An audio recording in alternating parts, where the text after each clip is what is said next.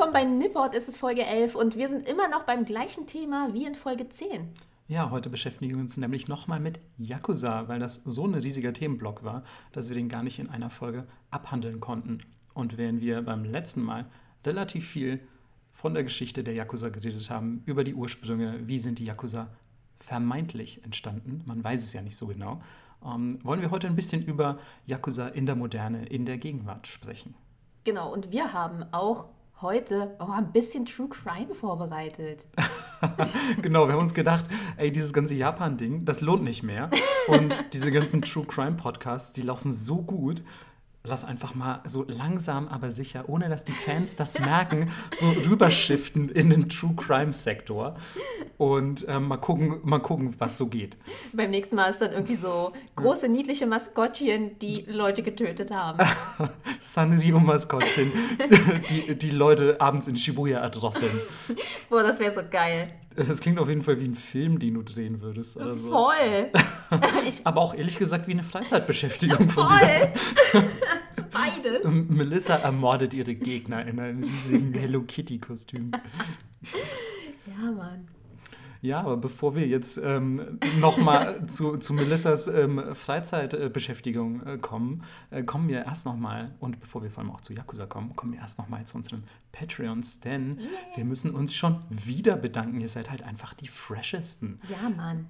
Ja, wir haben nämlich schon wieder zwei neue 5-Euro-Patreons. Was ist denn los mit euch? Also nicht, dass wir euer Geld nicht haben wollen würden. Wir wissen das natürlich sehr zu schätzen. Aber es spielt auch immer so ein bisschen Überraschung mit rein, weil wir uns Ja. natürlich denken, hey, wir sind doch voll die Idioten. Was, was macht ihr da?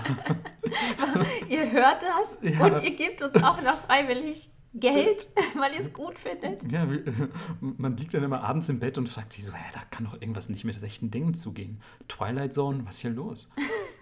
Ja, ich finde das sehr schön. Also jedenfalls ein fettes Danke an äh, M. Horn. Das hört sich sehr offiziell an, als Ja. wärst du Anwalt oder so. Ich finde das super. Und Gambling Otaku, der schon sehr lange auch Teil meiner Community ist. Vielen Dank. Ja, Gambling Otaku, vor allem auch richtig passend zur Folge. So Gambling, also bei Yakuza geht es ja auch viel um Glücksspiel. Ähm, vielleicht hat Gambling Otaku auch einfach nur auf die richtige Folge gewartet, Ah, um, um äh, Patreon zu werden.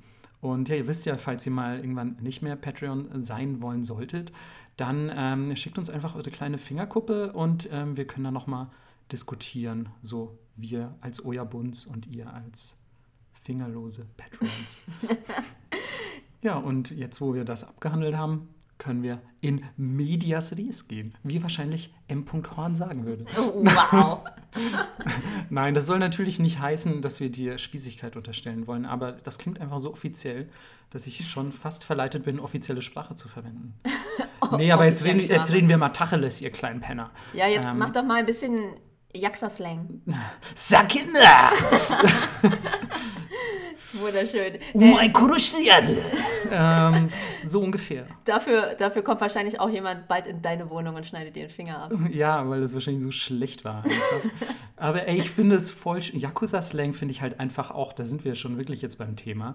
Ähm, Yakuza-Slang ist einfach so geil. Mega Ohne gut. Scheiß, wenn er in Filmen, Spielen, Realität, wo auch immer vorkommt, man, ich feiere es so hart. Ich finde, es klingt einfach super cool. Und selbst für mich, als jemand, der so den einen oder anderen Satz auf Japanisch versteht, ist es halt immer wieder eine totale Herausforderung, so, so zu verstehen, was die da eigentlich sagen, weil das ist so ein krasser Slang und teilweise mit so speziellen Formulierungen verbunden. Zum Beispiel das, was ich gerade gesagt habe, so dieses Sakina ist so, so verarsch mich nicht. Und es kommt eigentlich von Fusakeru und wie ihr jetzt gerade schon hört, ist Fusakeru als Verb, was so bedeutet, jemanden auf den Arm nehmen, verarschen, herumblödeln, ist so, klingt jetzt nicht gerade wie das, was ich vorher gesagt habe. So. Und dann muss man erstmal lernen, aus dem, einen, aus dem einen das andere zu machen. Und das ist halt echt, ja, echt ganz schön abgefahren, finde ich.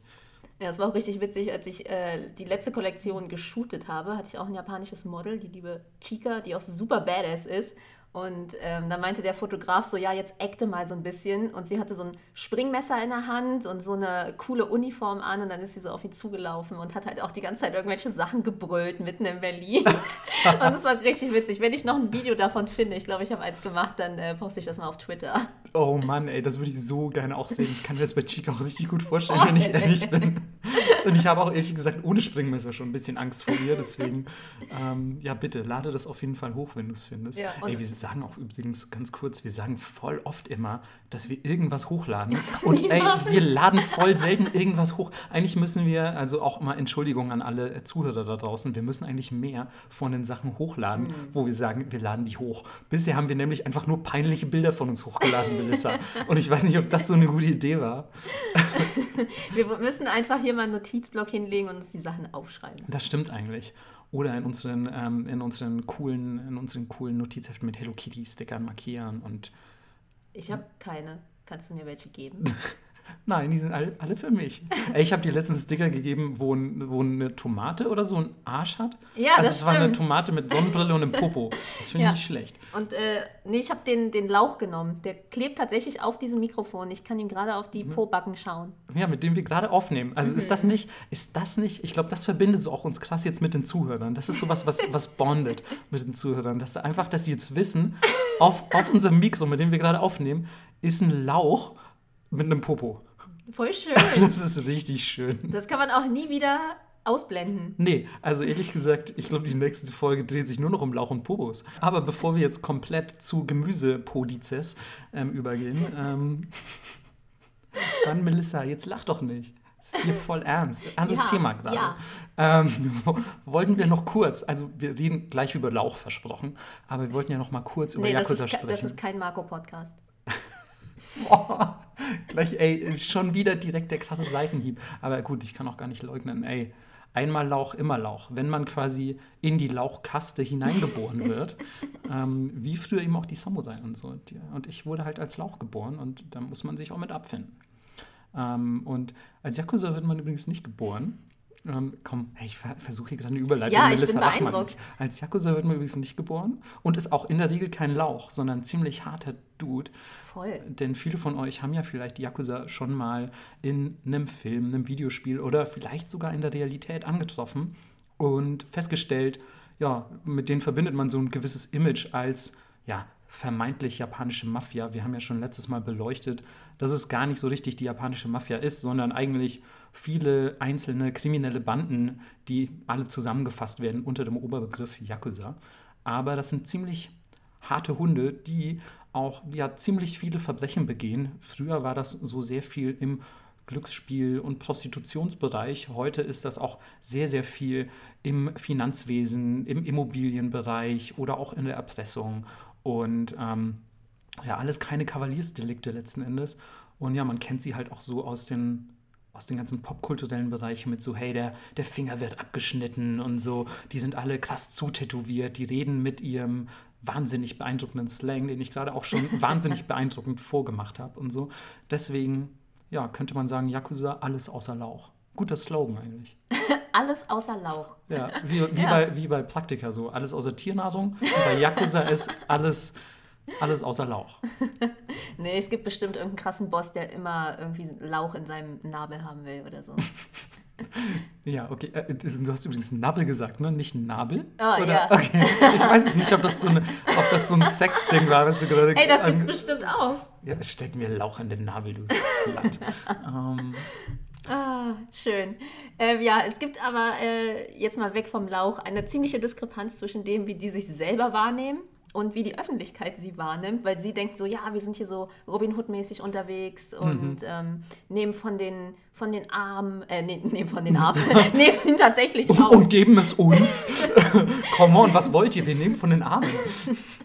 Äh, ist tatsächlich auch ein bisschen die Wahrheit. Naja, und nehmen von den Reichen und geben das den Armen. Und ähm, ja, und das passiert auch alles relativ öffentlich. Also es gibt tatsächlich so Register, wo die drinstehen und da hängen dann auch so Porträts von den Leuten und es funktioniert alles ein bisschen anders. Ja, man gibt ja auch teilweise, zum Beispiel habe ich gelesen, man gibt, wenn du zum Beispiel sowas machst wie, wie einen Mietwagen ähm, dir nehmen. Also ich habe in Japan selber tatsächlich noch nie einen Wagen gemietet, aber ich habe gelesen, dass, glaube ich, vor ein paar Jahren wurde ein Yakuza-Boss äh, vorübergehend zumindest in Gewahrsam genommen, weil er vergessen hatte, angeblich beim, ähm, beim Mieten eines Mietwagens anzugeben, dass er ein Yakuza-Boss ist. so, also es ist, keine Ahnung, stellt euch das mal im Vergleich so mit der italienischen Mafia oder keine Ahnung, mit, mit irgendeinem anderen kriminellen, äh, mit einer kriminellen Organisation vor. So, ich meine, wer gibt denn da an, so, ach ja, by the way, ähm, ich bin Mörder ähm, ich, und Kannibal, ach, bevor ich es vergesse, ja, Kannibal, ich esse sehr gerne Oberschenkel und so, also. Mit Lauch. Ja, mit, mit Lauch, so. Also, wie, wie ungewöhnlich, dass man das angibt ja. auch. Also auch generell schon, was du gerade gesagt hast, die Selbstwahrnehmung ist halt eine völlig andere. Deswegen ist das Ganze auch ein bisschen weniger im Untergrund. Es ist deutlich mehr im Untergrund als früher, aber dennoch weniger, habe ich den Eindruck, als bei anderen kriminellen Organisationen im Rest der Welt. Auch so, dass sie sich beispielsweise selbst als, als Ninkyo Dantai, als, als ritterliche Organisation bezeichnen ja. und so. Ich meine, das ist vielleicht ein bisschen hochgegriffen, weil wie Ritter in scheinender Rüstung kommen sie einem nicht gerade vor, aber das sagt echt schon sehr viel über die Yakuza selbst aus und ihre Wahrnehmung. Voll. Ähm, wir haben beim letzten Mal aber die Geschichte gar nicht so richtig zu Ende erzählt. Wir sind jetzt so in den 80er, 90er Jahren angekommen und da ging es erstmal los mit einem fetten Krieg. Ja, Krieg ist ja wohl bei Yakuza unvermeidbar, denn, wie ihr euch vorstellen könnt, haben die ganzen die ganzen Yakuza-Banden natürlich eigene Territorien und Bereiche, die sie kontrollieren und dort ihre Geschäfte machen. Und ähm, in den 80ern war es zum Beispiel so, dass in Fukuoka ein, ein sehr bekannter, ähm, ja, eine sehr bekannte Auseinandersetzung oder eine berüchtigte Auseinandersetzung zwischen Yakuza stattgefunden hat, nämlich der sogenannte Yamamichi-Krieg zwischen ähm, einerseits der Yamaguchi-Gumi, dieser sehr, sehr berühmten und allergrößten Yakuza-Gruppe, von der wir schon in der letzten Folge berichtet haben. Und ich weiß gar nicht, was die andere war. Ich glaube, das waren die Dojinkai, ähm, die auch heute noch in Fukuoka ansässig sind und ähm, haben, haben dort einen, einen sehr blutigen Straßenkrieg ausgefochten, bei dem auch tatsächlich sehr viele äh, Zivilisten in Mitleidenschaft gezogen wurden. Soweit ich informiert bin, ist niemand gestorben, aber für japanische Verhältnisse ist es schon ziemlich ja, ungewöhnlich, sage ich mal, dass bei, bei kriminellen Auseinandersetzungen äh, Zivilisten äh, zu Schaden kommen. Und ähm, deswegen war das auch so einer, eine dieser Gelegenheiten, wo dann auch wirklich die Polizei massiver einschreiten musste. Und anschließend wurden die beiden Oyabuns, also Leiter der jeweiligen Yakuza-Gruppen, äh, gezwungen, sich in aller Öffentlichkeit beieinander zu entschuldigen, sich die Hand zu geben und zu sagen, ja, wir haben jetzt einen Waffenstillstand. Also wie, wie absolut skurril. So. Wie Kinder. Ja, aber genauso auch so. Also hier sind so zwei kriminelle Organisationen, die sich streiten und es fließt Blut und auch Zivilisten äh, sind davon negativ beeinflusst worden. Und jetzt... Ähm, ja, jetzt gebt euch aber lieber mal die Hand, jetzt ist wir auch wieder gut dann. So, also was das für ein super seltsamer Approach? So, ich glaube, in Deutschland, wenn sowas passieren würde, ähm, ja, die würden halt einfach beide ganz saftig im Knast landen. Oder? Vermutlich. Also ja. die Frage ist, konnte man denen direkt was nachweisen? Ja, aber das ist ja bei Yakuza super oft das Problem, weil genau. du halt einfach ähm, super oft deine, deine, ich sag heute schon wieder so oft super, aber es ist ja auch eine super Folge, muss man dazu sagen. ähm, und zwar ähm, haben, haben die Yakuza die, die Angewohnheit, ihre Untergebenen vorzuschicken und für ihre eigenen Verbrechen bluten oder im Knast sitzen zu lassen. Und das heißt, es kann halt auch passieren, dass einfach mal der Untergebene sehr niedrigen Ranges für den Oyabun jahrelang in den Knast geht. Und ähm, ich weiß jetzt nicht, wie das im Yamamichi-Krieg damals war, aber es könnte natürlich sein, dass es da ähnlich, ähm, ähnlich irgendwie vonstatten ging. Und ich glaube, auch im japanischen Recht ist es tatsächlich so, dass es deutlich schwieriger ist, jemanden zu belangen, der nicht direkt involviert ist. Mhm. Also das heißt, wenn der Oyabun nicht selber irgendwie eine Knarre im Anschlag hatte und Leute auch auf einer Straße erschossen hat, dann ist es gut möglich, dass man den einfach gar nicht belangen kann, obwohl man weiß, ey, der ist Boss einer Yakuza-Gruppierung. Ich finde das aber so geil, dass das auch in Fukuoka war, weil ich mir das einfach so krass da vorstellen kann, wie die sich irgendwie in dieser Hafenstadt die Köpfe wegschießen, weil wirklich, ich, ich mag diese Stadt unfassbar gerne nach. Ich finde äh, Fukuoka auch wahnsinnig schön. Ja, aber es ist auch so ein bisschen edgy. Also für japanische Verhältnisse, finde ich, mhm. ist es schon ganz schön rough. Ja, auf jeden die, Fall. Wie die Leute sind und wie es da aussieht und wie mit dir umgegangen wird, ist natürlich 10.000 Mal netter als alles, was in Berlin passiert. Mhm. Aber du bist trotzdem so, ja, hier hast du irgendwie eingelegte Heuschrecken als Vorspeise und du bist so, wow. Ja. und hier ist dieser tote Fisch und also es ist einfach falls ihr mal irgendeine Stadt sehen wollt, die äh, ein bisschen abseits von den normalen Städten ist, fahrt auf jeden Fall dahin. Ja, vor allem sagt man ja auch über Fukuoka, das ist jetzt slightly unrelated so, aber Fukuoka angeblich ähm, die äh, Stadt mit den schönsten Frauen mhm. in Japan. Ähm, hat mir zumindest damals ein Studienkollege erzählt, der immer von Fukuoka geschwärmt hat. Und er meinte aber auch, sei offiziell. Also es ist eine offizielle oh, wow. Information, die ich hier preisgebe. Ich weiß nicht, wie, dieses, wie diese offizielle Natur zustande kommt. Ich weiß nicht, ob da, keine Ahnung, einmal irgendwelche staatlichen Tester irgendwie durch alle Städte fahren und die Leute nach ihrer Schönheit bewerten. Aber es ist offiziell, also nehmt mich beim Wort. Boah, es gibt bestimmt so einen Scan und da wird die Symmetrie deines Gesichts gemessen oder so. Uh, ja. Das könnte gut sein. Das würde ich ehrlich gesagt Japan total zutrauen. Ja. Aber zurück zu den weniger schönen Themen. Ähm, und die zwar 90er. Den, den Neun Ach komm, die 90er waren gar nicht so schlimm. Die 90er waren nice. Ja, das stimmt. Frühe, frühe 2000er waren rückblickend betrachtet ein bisschen schäbig, ne? finde ich. Aber ähm, also jetzt generell betrachtet, nicht in Bezug auf die Yakuza, meine ich. Ach, ist schon okay. Na gut. Nach, ähm, nach 2020 nehme ich mich da mal zurück. Ja, was nach, Bewertung angeht. Nach 2020 kann man erstmal sagen, hey, alles, was vorher war, ist irgendwie ein bisschen besser. ähm, Zumindest seit wir auf der Welt sind. Ja, das stimmt wohl. Ähm, ja, aber zurück zu den Yakuza, wie gerade schon angedeutet. Ähm, es gab in den 80ern relativ viele Auseinandersetzungen wie diesen Yamamichi-Krieg und äh, die Yakuza, wie ihr vielleicht noch aus der letzten Folge wisst, waren quasi ja auf einem Höhenflug wegen Finanzboom und einfach einer, einer sehr ähm, ja, ich sag mal, organisierten, organisierter Kriminalität befürworteten Nachkriegsphase ähm, waren, sie einfach, waren sie einfach sehr stark verbreitet und, und hatten sehr viel Kohle, sehr viele Anhänger und waren quasi ja, im ganzen Land aktiv. Und irgendwann hat man dann einfach gesagt, so, ey, ihr rastet hier viel zu krass aus es gibt viel zu viele solche komischen Auseinandersetzungen wie den Yamamichi-Krieg und wir wollen nicht, dass weitere äh, Zivilisten in Mitleidenschaft gezogen werden. Und es gab außerdem noch einen weiteren ähm, Kriminalfall, der ganz Japan erschüttert hat, vielleicht sogar die ganze Welt. Aber dazu kommen wir später in unserem True Crime-Segment. ähm, und aufgrund dieser Ereignisse hat ähm, der japanische Staat gesagt, ey, jetzt reicht's aber wirklich, wir müssen den Yakuza mal ein bisschen Riegel vorschieben. Wir verbieten die nicht, verboten sind die Yakuza bis heute nicht tatsächlich, auch wenn ähm, viele Aktivitäten der Yakuza verboten sind. Das ist seit 2011 sogar verboten, in irgendeiner Form als Unternehmen mit Yakuza zusammenzuarbeiten.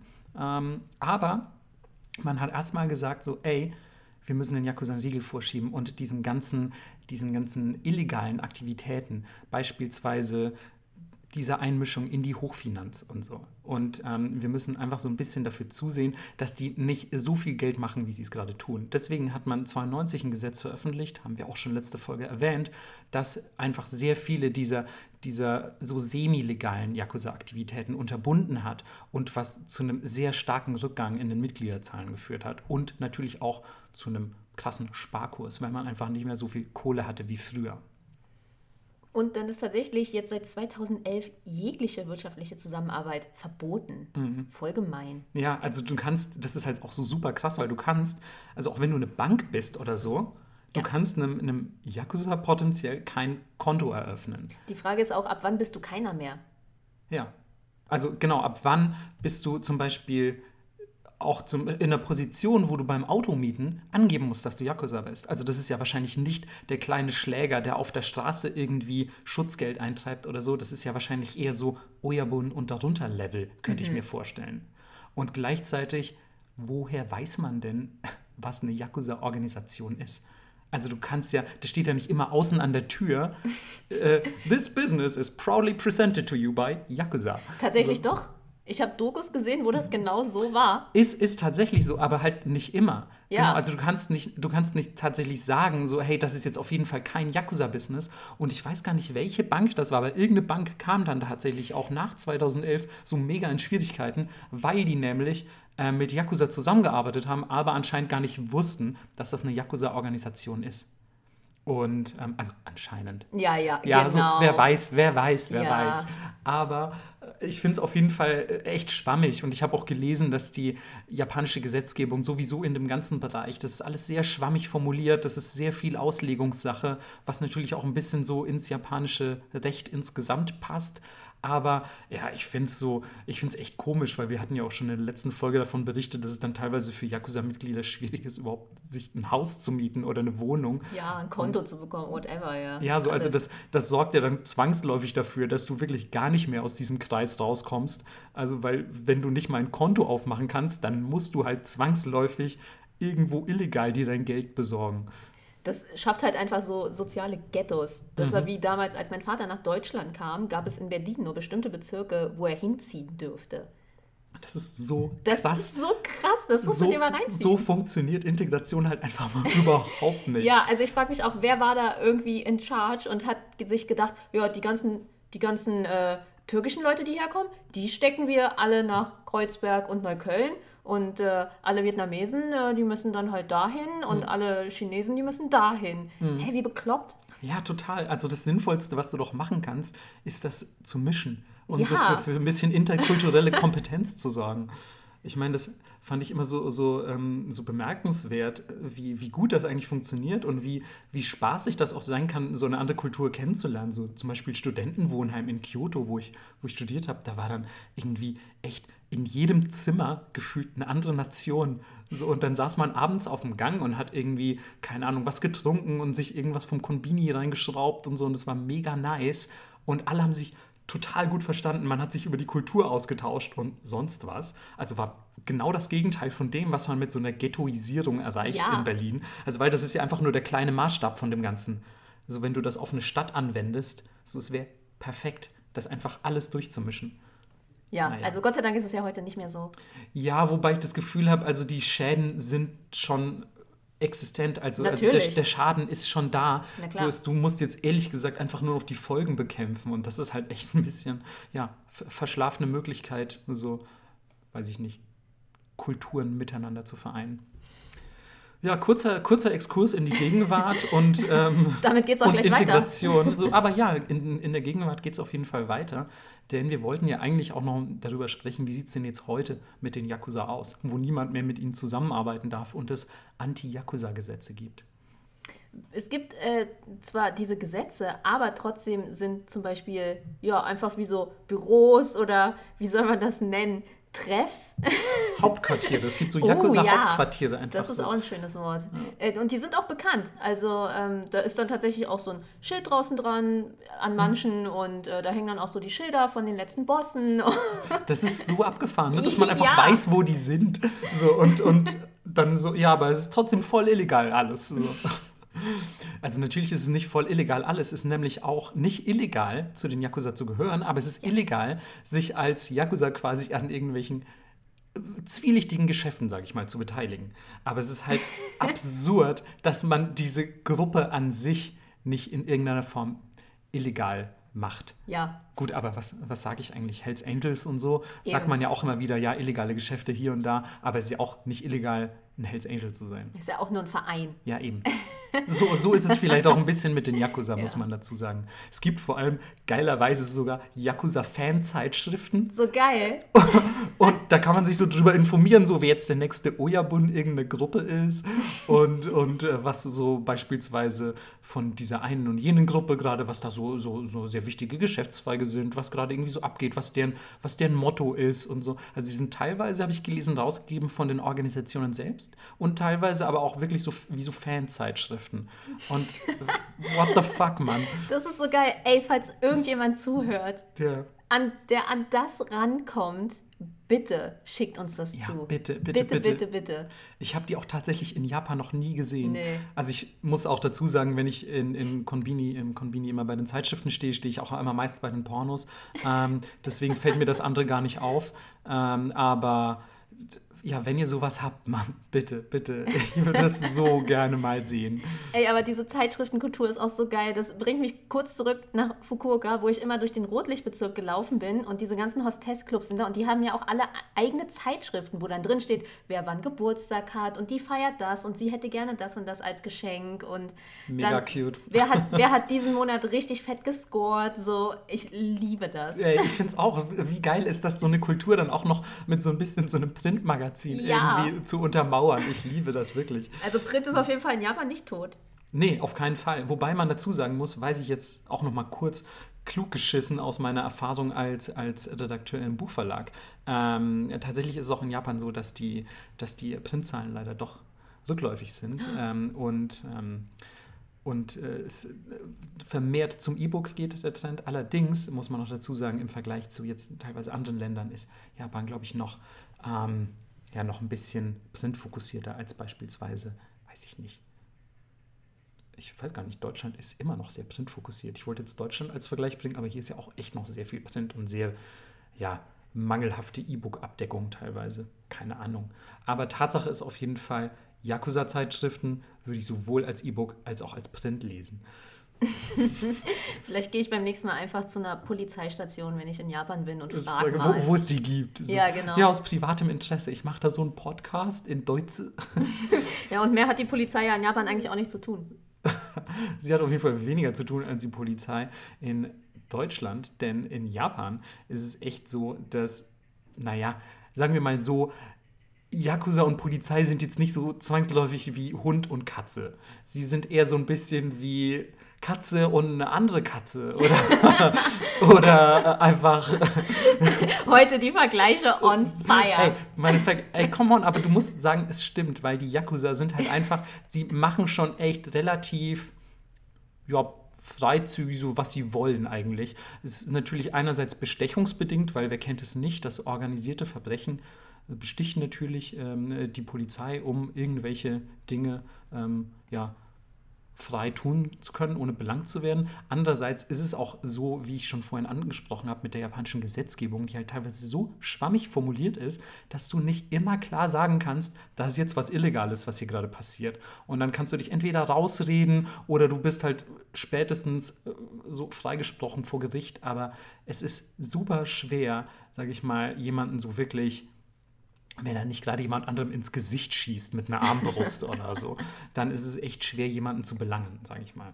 Und deswegen ist es auch ein bisschen ja, anders, sage ich mal, als beispielsweise in Deutschland mit der Polizei. Und dort ist es dann oft so, dass, dass die Polizei einfach zugucken muss, was die Yakuza ähm, ja, an illegalen, semi-illegalen Aktivitäten vollbringt. Äh, aber tatsächlich sagt die Polizei auch, dass sie das organisierte Verbrechen vorziehen, weil es leichter zu kontrollieren und zu überwachen ist. Leichter zu kontrollieren und zu überwachen? Ja. Als das weniger organisierte Verbrechen? Dann ja, quasi also so Einbruch oder. Also ähm, ein Einbruch bei, bei irgendjemandem zu Hause meine ich jetzt, wenn einfach irgendwie so eine einzelne Person irgendwo einbricht, weil die Kohle will. Genau, weil eine einzelne Person zu verfolgen ist natürlich viel schwieriger mhm. als eine ganze Organisation. Ja, klar, das macht auch Sinn. Ja. Und natürlich ist das organisierte Verbrechen in, in dem Sinne wahrscheinlich auch weniger an Einbrüchen interessiert, als vielleicht an irgendwie, ja, keine Ahnung, Immobilien- oder Kreditbetrug oder so. Und das lässt sich ja wahrscheinlich auch ein bisschen leichter ja, recherchieren und investigieren als und keiner stirbt, aber auch, sage ich mal, als jetzt beispielsweise ein Einbruch, weißt du, wenn irgendwo eine, ja.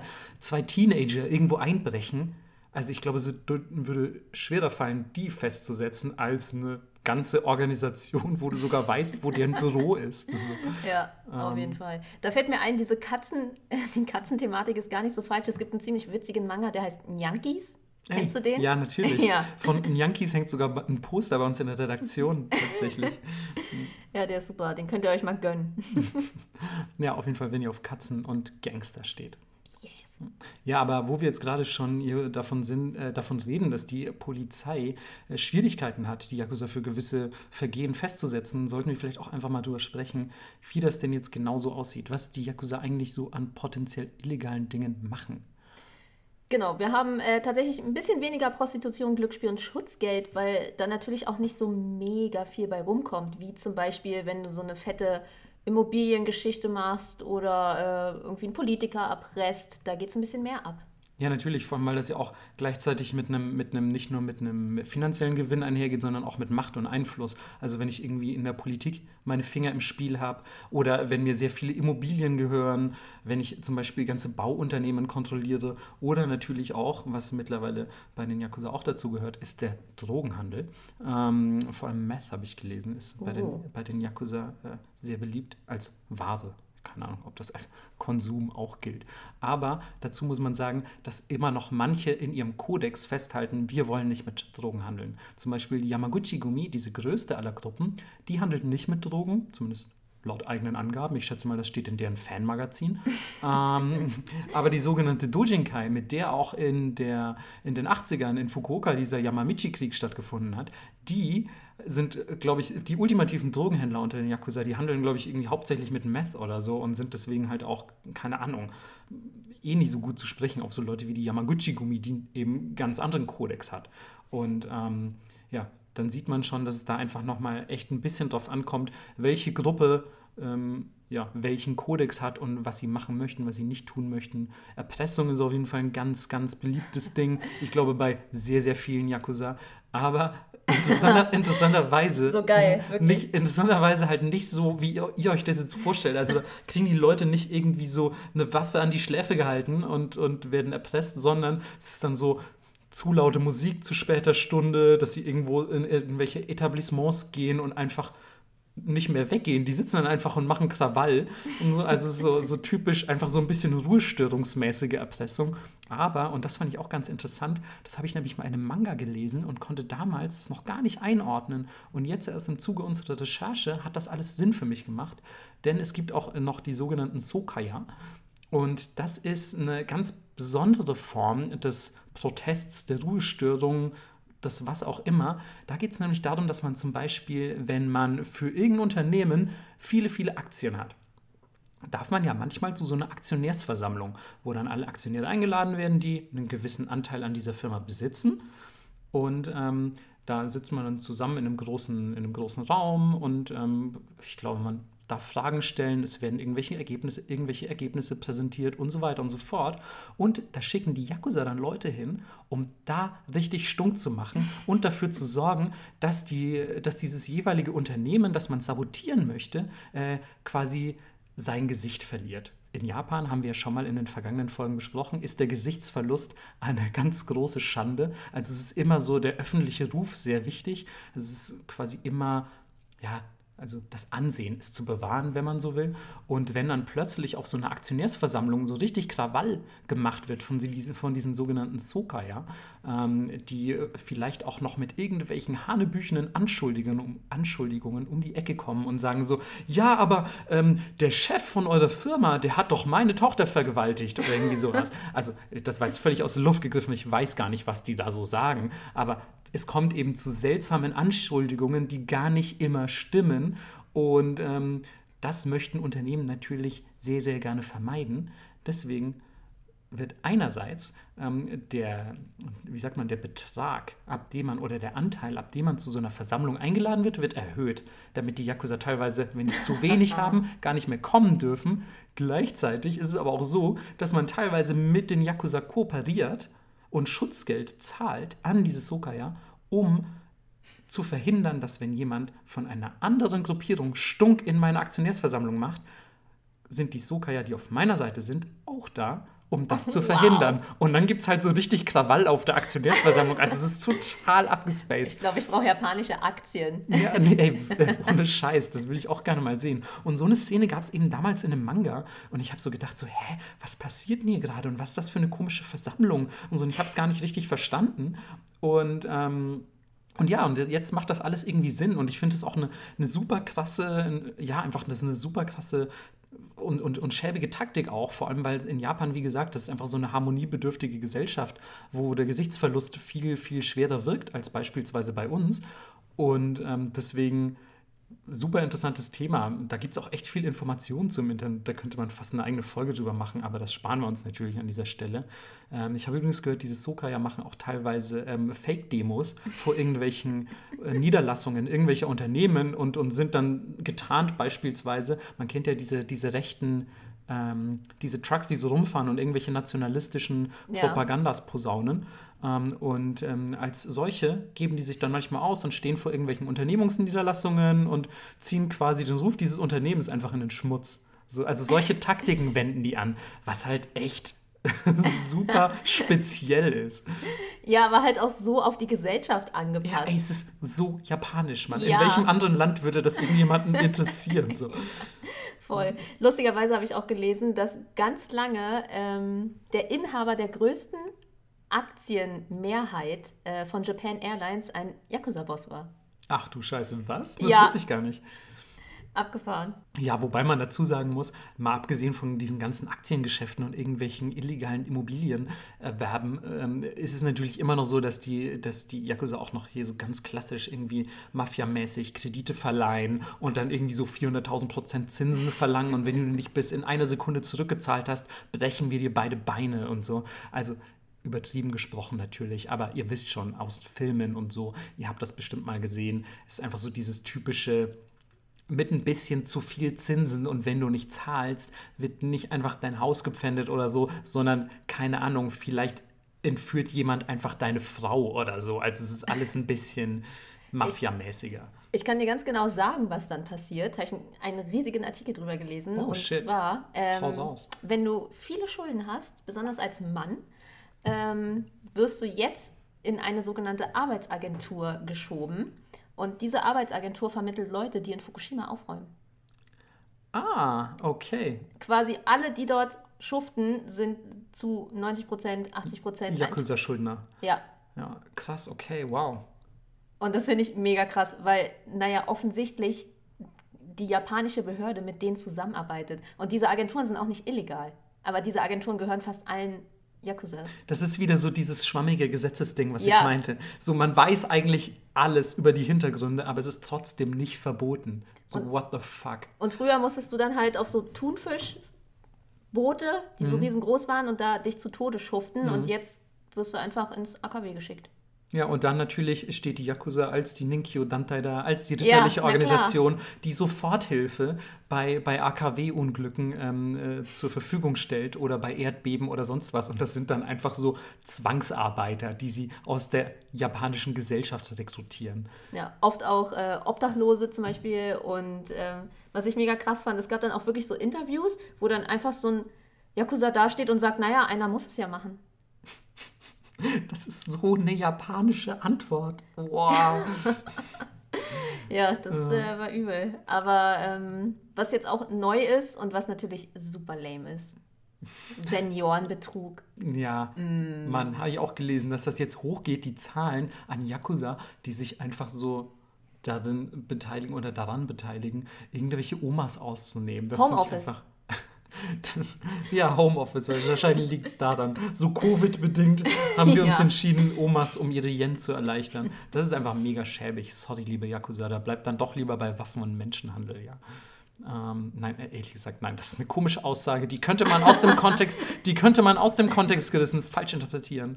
Ich sehe schon die Schlagzeilen. Marco befürwortet Waffen und Menschenhandel. Also ja, natürlich, aber Solange du davon nicht betroffen bist. nie solange ich davon profitiere natürlich. Ja. Ähm, nee, aber äh, genau wegen dieser komischen Gesetzeslage in Japan gibt es halt auch jetzt immer wieder in den letzten Jahren vermehrt so Gesetzesanpassungen, die so ein bisschen darauf abzielen, dass man in Yakuza das Handwerk legt, weil es halt, glaube ich, auch mittlerweile im Japanischen so in der Wahrnehmung angekommen ist, so hey, warte mal, irgendwie können wir die voll schwer belangen für die ganzen Sachen, die die machen, aber so richtig gut ist das auch nicht. Und ähm, deswegen gibt es beispielsweise auch stärkere Finanzkontrollen. Also es ist alles äh, so ein bisschen, man, man crackt so ein bisschen, wie sagt man, to crack down on, so im, Ja. im Englischen. Ähm, man geht die Yakuza stärker an. Ach, das klingt nicht so geil, ehrlich gesagt. Ist okay. Danke. Äh, Ich hoffe, ihr versteht uns da draußen immer noch. Genau, und ähm, ja, es heißt natürlich nicht, ähm, dass die Yakuza von der Bildfläche verschwunden sind, dass sie einfach nur ein bisschen vorsichtiger geworden sind und ein bisschen mehr im Untergrund arbeiten. Ich habe übrigens einen Artikel gelesen, da ging es darum, dass einer behauptet hat, ähm, die Yakuza sind gar nicht so viel schwächer als beispielsweise in den 80ern oder so. Sie sind nur einfach viel organisierter geworden, brauchen auch weniger Mitglieder tatsächlich, um das zu tun, was sie erreichen wollen. Ah. Haben teilweise unfassbar viele finanzielle Assets, also sind unfassbar reich und ähm, arbeiten einfach ja, strukturierter, verdeckter und effizienter als früher. Das fand ich auch einen interessanten Approach, so, weil ähm, oft liest man davon, dass die Yakuza so ihre Hoch Hochphase in den 80ern hatten, aber vielleicht ist die auch jetzt. Who knows? Ich glaube, ähm, diese ganze Vernetzung macht es vielleicht auch einfacher für die. Auch wenn ich mir manchmal so alte Akte X-Folgen oder so angucke, wo ich mir denke, boah, hätte sie jetzt einfach nur einmal angerufen, hätte sich das alles geklärt. Ähm, es gibt ja ganz neue Wege, Dinge anzugehen. Und äh, das ist auch einer der Gründe, warum zum Beispiel Tattoos weniger geworden sind. Weil sie sagen, ihr müsst euch mehr einfügen. Ihr seid Ja, jetzt genau. undercover. Ja, genau, ihr seid jetzt quasi Teil der Gesellschaft und äh, wenn ihr so stark tätowiert seid, dann seid ihr auch natürlich sofort als Yakuza geoutet. Deswegen tarnt euch besser und es gibt dann echt Oyabuns, die einfach davon abraten, so, äh, lasst euch gar nicht tätowieren. Sie sind natürlich voll unromantisch, ne? Man, man Ja. entzaubert quasi so das ganze Yakuza-Tum irgendwie so mit, mit, mit den Tattoos und so und sagt einfach so, ja, macht das gar nicht mehr. Wir sind jetzt einfach irgendwann dann ganz normale Kriminelle und ja, leider trifft das auch auf, was heißt leider? Aber es trifft auch, oh Mann, Melissa. Aber äh, ich, Mann, ich lebe immer so, das ist mir auch in der letzten Folge schon passiert, dass ich in so einer romantischen Verklärung von so dem Image ähm, berichte, dass das Yakuza irgendwie haben. Aber das ist, glaube ich, bei mir entstanden durch so ganz viele Yakuza-Filme, weil ich Yakuza-Filme voll gerne mag. Da sprechen wir später auch noch drüber. Aber was ich eigentlich sagen wollte, Yubisume, das, das Fingerabschneiden, ähm, das wir auch in der letzten Folge schon angesprochen hatten, ist auch deutlich weniger geworden, weil es natürlich ebenfalls ein super krasses Giveaway ist für Yakuza-Sein. Also so- Giveaway. So, du bist so, oh, ja, okay, du fehlt ein Finger, ja, ich glaube, du bist irgendwie ein du bist irgendwie potenziell kriminell. So, das, der fehlt doch nicht, weil du einmal zu viel an der Kreissäge äh, gekuschelt hast. So. Deswegen, ähm, auch da ist es oft so, dass man auf das Abtrennen von Fingergliedern verzichtet und einfach nur ein Bußgeld bezahlt. Das ist halt super basic plötzlich. So, ja, okay, das war jetzt nicht so geil, aber gib einfach 500 Eier. So. Dann, dann ist schon okay, lass mal Finger, weil das, das sorgt dann nur dafür, dass wir dich nicht mehr gebrauchen können, irgendwie undercover.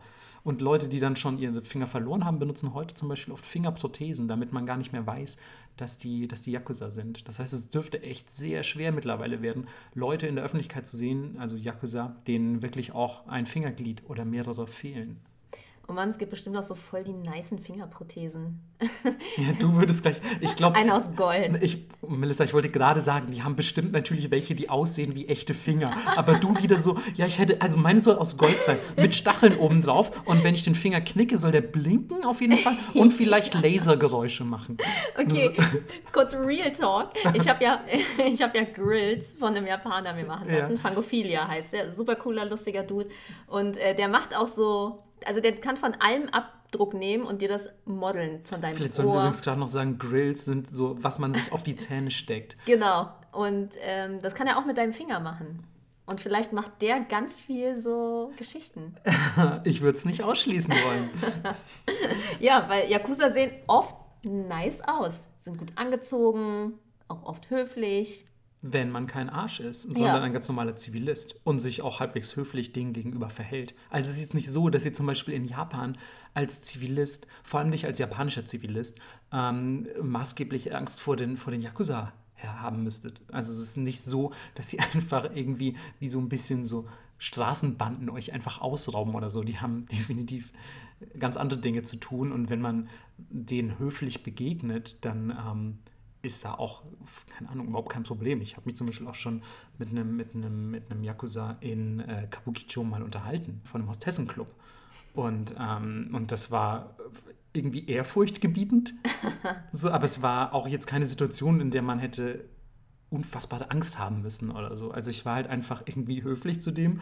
Ist man ja sowieso gefühlt, wenn man Japanisch spricht ähm, und kein Yakuza-Slang spricht. Ähm, und der war ganz normal zu mir. Der hat sich einfach ein bisschen mit mir unterhalten und wollte auch so wissen, so, ey, was bist du für eine, so, wo kommst du so her? So, und also ich war auch mit einer japanischen Freundin unterwegs zu dem Zeitpunkt, das hat vielleicht auch ein bisschen geholfen. Aber das war echt ein ganz, ganz entspannter Dialog. Ja, ich war auch mal in einem äh, Club und das hatte so mehrere Ebenen und dann bin ich ganz oben zur Bar und äh, da gab es wie so VIP-Areas und man konnte so runter in den Club gucken und dann habe ich mir mein Getränk geholt, habe mich da so an diese Wand gestellt und runtergeguckt und auf einmal steht neben mir einfach so ein zu tätowierter Dude und Ihr wisst das vielleicht nicht, aber in den meisten Clubs sind Tattoos verboten in Japan. Also ähm, du musst dann entweder die bedecken oder einen Rollkragenpullover anziehen oder whatever. Und dieser Typ stand einfach in so einem weißen Wife-Beater neben mir, in so einem Unterhemd mit Kette um. Richtig Klischee, bis zum Hals zu tätowiert. Und ich war echt so, okay. Dann hat er mich auch noch voll gelabert und ich gleich so, ich bin Deutsche, ich verstehe kein Wort. Und er konnte tatsächlich ganz gut Englisch und mit dem habe ich mich auch echt nett unterhalten. Und er war so, ja, setz dich hier mal zu unserer, zu unserer Lounge und trink mal was und so. Das war super witzig. Ja, ich finde es auch echt. also das sind ja nicht zwangsläufig ultra schlechte Menschen. So manchmal sind sie auch vielleicht einfach nur aus den besagten Gründen, die wir diese und letzte Folge aufgezählt haben, halt ein bisschen auf die schiefe Bahn geraten. Die sind ja auch nicht alle Mörder oder so. Jemand, der, weiß ich nicht, beispielsweise einen Kreditbetrug äh, vollzogen hat, ist ja nicht zwangsläufig irgendwie der zweite Hitler. So, also weißt du, was ich meine? Ja. So, deswegen kann man manchmal auch echt okay mit denen reden so und, und das ist einfach super interessant und ähm, ja, also ich, nicht, dass ich jetzt zu Yakuza hinlaufen sollte und meinen so, hey, ich wollte mal mit dir reden, ich habe bei Nippot gehört, die seid voll okay Können wir alle. ein Foto machen? So genau, können wir mal Fotos machen? So, nee, das wäre, glaube ich, ganz ungeil, ehrlich gesagt. Ähm, also äh, ein gesunder Respekt ist auf jeden Fall angebracht. Also das kann ja auch ganz schnell irgendwie eine andere Richtung einnehmen. so ein falsches Wort, so gefühlt, und er guckt dich ein bisschen schief an und denkst du so, ja, okay, ich glaube, ich beende den Dialog an dieser Stelle, weil sicher ist sicher. Also, aber auch generell so in der Öffentlichkeit, finde ich auch, sieht man, sieht man so selten auch schon, schon allein Yakuza, die auch wirklich nach Yakuza aussehen. So, wobei mir gerade einfällt, dass ich, ähm, als ich in Kyoto studiert hatte, das war so krass. Wir waren in, in Kiamachi, das ist so eine, wie so eine, ja, so eine Partystraße in Kyoto, könnte man sagen. Und, ähm, und da kam dann ähm, ein Typ entlang gelaufen, der wirklich auch die japanischen Fußgänger geteilt hat wie Mose das fucking Meer. und ich habe ich hab ihn gesehen und ich bin echt fast aus den, aus den Latschen gekippt, wirklich. Ich lüge nicht, Mann. Er war gefühlt zwei Meter groß, aber das ist auch nur Verklärung in meinem, in meinem Kopf, weil kein Japaner ist, glaube ich, zwei Meter groß. Aber er war einfach so eine krasse Präsenz. Er hatte einen langen Mantel an, er hatte eine Aktentasche dabei, er hatte so, ein, so ein, wie so, ein, so einen lockeren Schal um den Hals gelegt, weißt du, so eine, der nicht gebunden ist, sondern einfach nur so da hängt. Ähm, und er hatte so nach hinten gegelte, etwas längere Haare. Und jetzt kommt's. Er hatte einfach das halbe Gesicht komplett zutätowiert. Was? Und auch die eine Hand, die unten rauskam, also beide seine Hände kamen aus dem Mantel und die Hand, mit der er den Aktenkoffer gehalten hat, war ebenfalls zutätowiert, aber wirklich nur die eine Körperhälfte. Die andere war komplett normal. Und auch im Gesicht, ich schwöre, im Wow. Gesicht, er war im Gesicht tätowiert, das selbst für Yakuza ziemlich ungewöhnlich Ja. ist. Und ohne Scheiß, Mann, er sah aber so edel aus natürlich, aber nur super krass zutätowiert. Ich dachte mir so, what the fuck, Mann. Und alle wirklich, er ist einfach geradeaus gelaufen, er ist richtig so lang stolziert. Und einfach alle Leute rechts und links sind einfach ihm aus dem Weg gegangen und haben nur ehrfürchtig geguckt, Mann. Und wir auch alle so, so Austauschstudenten natürlich, so, holy shit. Oh mein Gott, ich glaube, es ist der Oyamon von Kansai oder so. Übrigens auch äh, geil, der hat ähm, Oyabun, ein, ich weiß nicht, wie viele es in Kyoto gibt, aber ein Kyotoer Oyabun hat ähm, eine Parallelstraße von meinem Wohnheim entfernt gewohnt. Woher wusstest du das? Das wusste, äh, genau das ist eben das Ding. So, jeder wusste das. Und da meinte auch so, so mein, mein äh, einer Kumpel, äh, der auch in Kyoto wohnte, also Japaner, der in Kyoto wohnte, meinte so, ja, hier, der wohnt hier. Hier, das weiß man, das weiß man einfach so. Und dann fährst du da auch so dran vorbei mit deinem Vater und denkst so, ja, okay, ziemlich hohe Mauern, hohe Hecken, luxuriöse Autos hinterm Tor, irgendwie überraschend, überraschend schickes Anwesen, so, ja, irgendwie macht das schon Sinn. So, also es ist echt krass, so. Also wie, wie öffentlich das eben ist, was wir gerade schon meinten. So, Alter, alle wissen einfach, wo der Oyabun wohnt. So, what the fuck? Ey, wenn dir da der Frisbee aufs Gras fliegt, Einfach so den Frisbee rüber zum, zum Mafia-Boss geworfen. Aber vielleicht der Beginn einer wunderbaren Freundschaft, man weiß es nicht. Ey, voll, ich würde wenigstens mal klingeln und fragen, wenn ich da einziehe, hier sind deutsche Brezeln, die finden sie bestimmt gut. Ja, Mann. Guten Ey, Tag. ey, ganz ehrlich, ich bin immer gut angekommen mit deutschen Omiyage. Omi Omiyage sind übrigens Souvenirs. Ähm, mit deutschen Wow. Souvenirs ähm, immer sehr gut angekommen. Und ich glaube, bei so einem Oyabun mit ein paar Brezeln und irgendwie einem, einem coolen, so einem, so einem, so einem Tonbierkrug vielleicht und einem Bildband über meine Heimatstadt oder so, Ja. irgendwie sowas, könnte man gut eine Freundschaft schließen. Ist dann auch so, boah, vielleicht expandieren wir. Ja. Oh, oh, und dann steckst du plötzlich schon tiefer drin, als du drin sein wolltest. Hä? Ich, ich stecke auf jeden Fall nicht tief genug drin, habe ich das Gefühl. Ja, Melissa äh, erzählt immer, off-air erzählt sie dann auch immer, wie gern sie doch Teil des organisierten Verbrechens wäre. Ey, Geld macht nicht glücklich, aber kein Geld macht halt kriminell. Eine, ein, ein weiteres Piece of Street Wisdom von MC Melissa. ähm, Gott, unangenehm. ey, come on, du hast es gesagt. Und ja, wo wir schon irgendwie bei Street Wisdom und Coolness sind und vor allem bei Tattoos, können wir auch eigentlich gleich bei den Tattoos bleiben, finde ich. Ähm, weil da haut Melissa schon auf den Tisch, Ja, weil, sie so viel, weil sie so viel Bock auf gute Überleitungen hat. Und ähm, na, es war, eigentlich war sie gar nicht so gut. Da müssen wir noch ein bisschen dran arbeiten, aber ihr seht mir das natürlich nach, weil ihr schon wisst, wie schlecht ich überleite und weil ihr wisst, wie gut Melissa überleitet. Ähm, aber zurück zu den Tattoos, die die Yakuza immer noch natürlich sehr oft tragen, die sogenannten Irezumi. Ähm, die sind, ja, ich glaube echt so, das wirklich das allererste erstmal, was einem einfällt, wenn man so als Unbeteiligter, Unbelesener, was auch immer, an, an Yakuza denkt, oder? Also ich finde, so immer das Erste auch, was, was mir eingefallen ist, als wir über das, über das Thema irgendwie gesprochen haben, als potenzielle Podcast-Folge, war so, ey, wir müssen auf jeden Fall, wir müssen auf jeden Fall über die Tattoos reden. Also klar, ich bin selber auch viel tätowiert und so, aber ähm, ich dachte sofort so, ja Mann, das ist auf jeden Fall, das definitiv Yakuza. Yakuza-Thematik, das muss auf jeden Fall behandelt werden. Ja, wir haben jetzt schon so viel dazu erzählt und auch wo das herkommt, haben wir alles in der letzten Folge behandelt. Ähm, was ich ganz interessant finde, ist, dass die Symbolik natürlich einen mega krassen Einfluss darauf hat, was du dir tätowieren lässt. Zum Beispiel ein Koi steht für äh, Glück und finanziellen Erfolg, ein Samurai geht, äh, da geht es um Ehre, äh, Geishas sind äh, Fruchtbarkeit und so. Ja, total. Vor allem, dass es ja auch überhaupt schon so eine Motivspezifizierung ist. Du könntest ja auch sagen, ja, ich tätowiere mir halt Sonic auf den Rücken. ähm, Weil ich will voll schnell sein. weil ich bin der schnellste aller Yakuzas. Wäre aber auch geil. Wäre auch geil auf jeden Fall, aber auch wahrscheinlich irgendwie ein bisschen wack für den Oyabun. Ey, Shoutout an meinen Tätowierer in Japan, weil der ganz oft so äh, neue Sachen nimmt und die dann aber so umwandelt. In so, in so Irizumi, so klassische. Ja, voll. Geil. Er hat zum Beispiel deutsche Märchen komplett illustriert. Boah, wie Mega geil.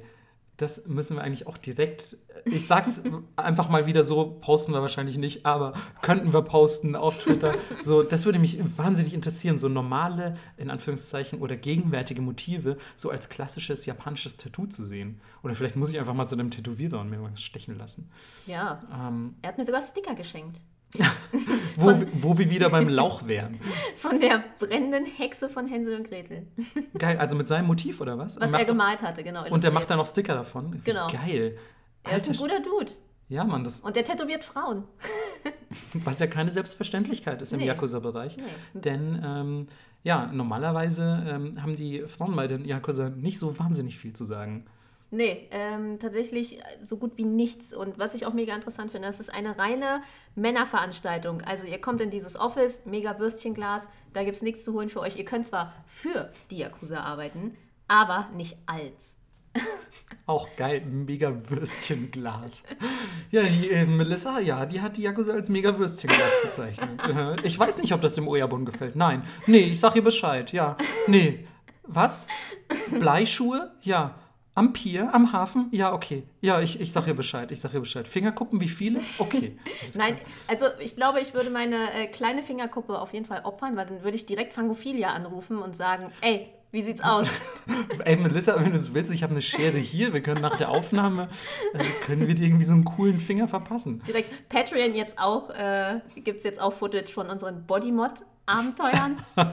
Genau, finanziert uns unsere Bodymods. Oh Mann.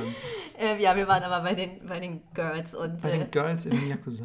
ich bräuchte auf jeden Fall, wenn mir jemand die Fingerkuppe abhackt, auch emotionalen Support und das machen die Damen tatsächlich auch. Äh, einfach so den Rücken stärken, wenn es Essen gibt, dann äh, ja, bringen die das halt zum Meeting rein. Äh, manchmal gibt es auch so ein bisschen Management-Tätigkeiten, aber grundlegend sind die Hausfrauen und Töchter und sonst nichts. Und äh, was ich auch ziemlich geil fand. Geliebte womöglich, ne? Ah ja, genau, Geliebte. Klar, der Klassiker. Ähm, ja, was ich auch geil fand, ist, umso höherrangig die Frau ist, ähm, umso mehr muss sie natürlich beschützt werden, aber der Bodyguard ist nicht männlich, sondern dann weiblich. Wie ist- badass Das ist das? super cool irgendwie. Ja. Allein davon möchte ich irgendwie einen Film oder ein Ja. Anime oder irgendwas sehen, Voll. wie, wie irgendwie eine, eine, eine weibliche, eine weibliche ähm, Yakuza-Dame einfach mit ihrem super badass Bodyguardin ähm, irgendwie, keine Ahnung, Tokio aufräumt oder so. Kann Ja, ich mir sehr cool vorstellen. Oder auch einfach Slice of Life. Und das Geile ist, äh, die sind auch oft tätowiert. Ja, genau. Wenn du auch äh, Frau eines Yakuza bist, Ja. dann darfst du dich auch tätowieren Genau. lassen. Du darfst dich wahrscheinlich auch selbst tätowieren, aber auch lassen. Ja, und es gibt äh, auf jeden Fall auch eine Fotostrecke darüber von einer französischen Fotografin, was ich ziemlich witzig finde, die die ähm, porträtiert hat.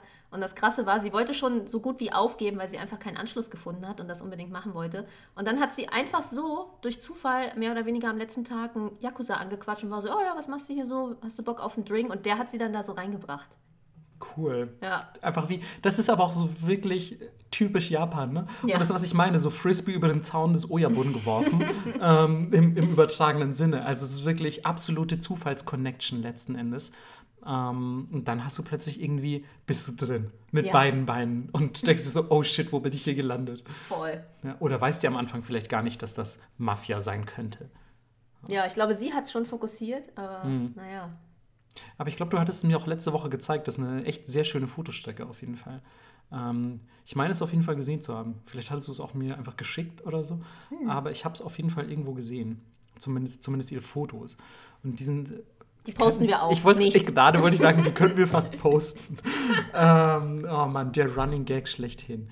Ähm, was ich zu den Tattoos übrigens noch sagen wollte, ich finde es ganz interessant, dass, ähm, dass die japanische Badehaus- und Onsen-Kultur so gleichzeitig natürlich im krassen Kontrast mit, mit den Yakuza teilweise steht. Weil einerseits ist es natürlich so, dass du, dass du nicht reinkommst in Badehäuser und, und warme Quellenbäder in, in Japan, wenn du sehr stark tätowiert bist. Davon habt ihr sicherlich auch schon mal gehört, denn das gilt nicht nur für Yakuza, das gilt einfach generell für alle Leute. Also es gibt zum Beispiel sehr viele ähm, Bäder in Japan, in die ich schon nicht mehr reinkommen würde wegen meinen Tattoos. Und ich bin ja offensichtlich kein Mitglied der japanischen Mafia. so behaupte ich jetzt einfach mal, dass das offensichtlich ist. Ähm, aber womöglich bin ich ja Mitglied einer ausländischen Mafia, who knows. Ähm, dazu mehr in der nächsten Folge. und, und gleichzeitig gibt es dann aber auch Bäder. Natürlich müssen Yakuza auch irgendwo baden oder wollen vielleicht irgendwo baden. Und dann gibt es auch gleichzeitig Bäder, wo das eben keine Regel ist. Und da sieht man dann sehr oft halt auch einfach Yakuza baden. Und dann sind da so, kommst du so rein irgendwie und es sind einfach so die Hälfte der Leute sind halt irgendwie stark tätowiert und so. Das finde ich dann auch echt krass.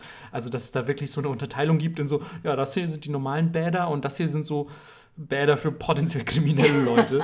ähm, Ich glaube, da gibt es aber mehr Entertainment, ehrlich gesagt.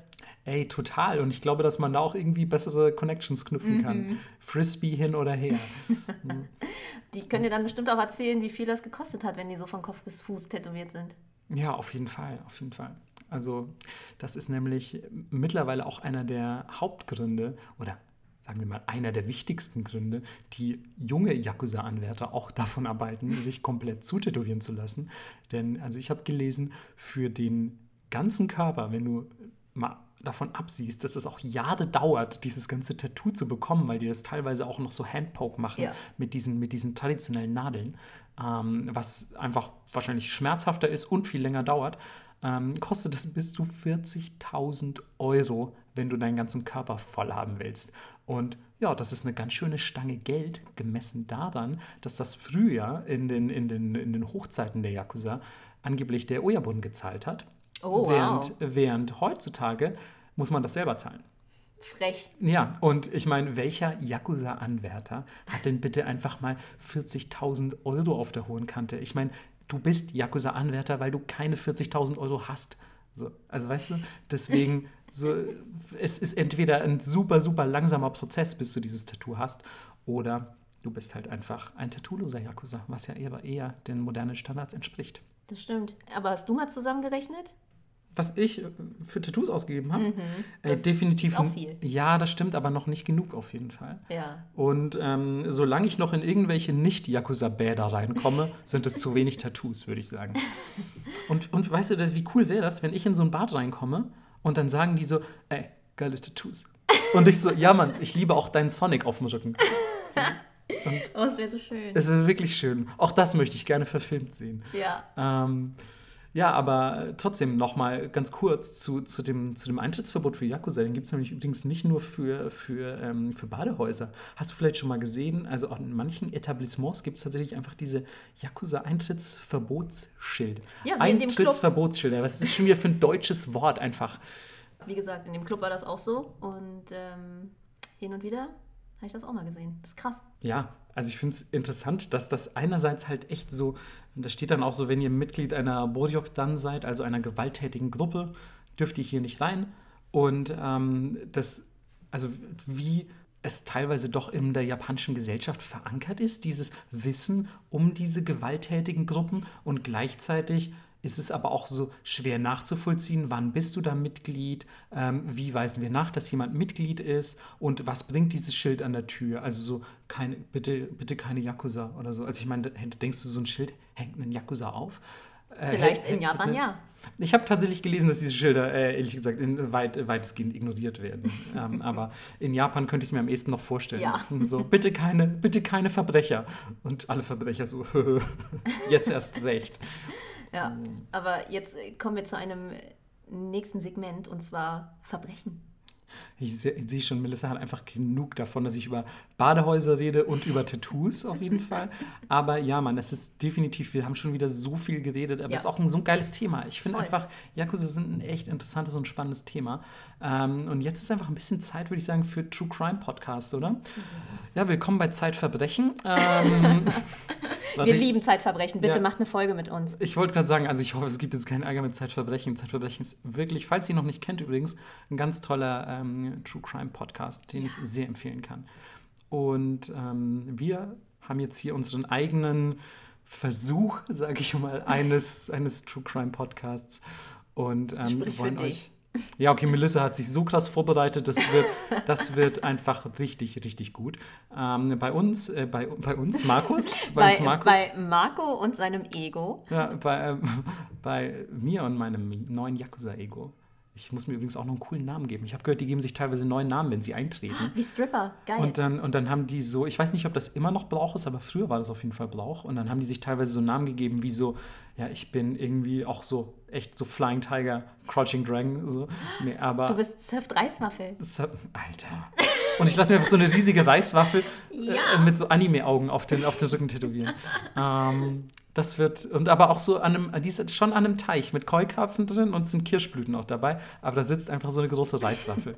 und die bin ich. Oh, das ist dann auch wirklich mein Spitzname. Die nennen mich dann immer. So, Mann, wäre das eine schöne Story, Mann. Die schreibt sich doch von alleine, oder?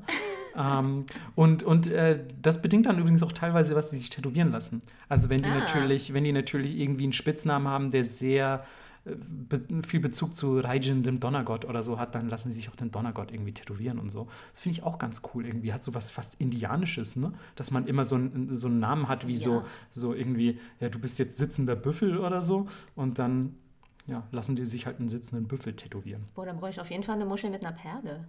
Eine Muschel mit einer Perle? Wegen meinem chinesischen Namen. Ich bin ja die weiße Perle. Oh. Äh, ihr, könnt das, äh, ihr könnt das jetzt nicht sehen, aber Melissa ist offensichtlich sehr stolz auf ihren Namen.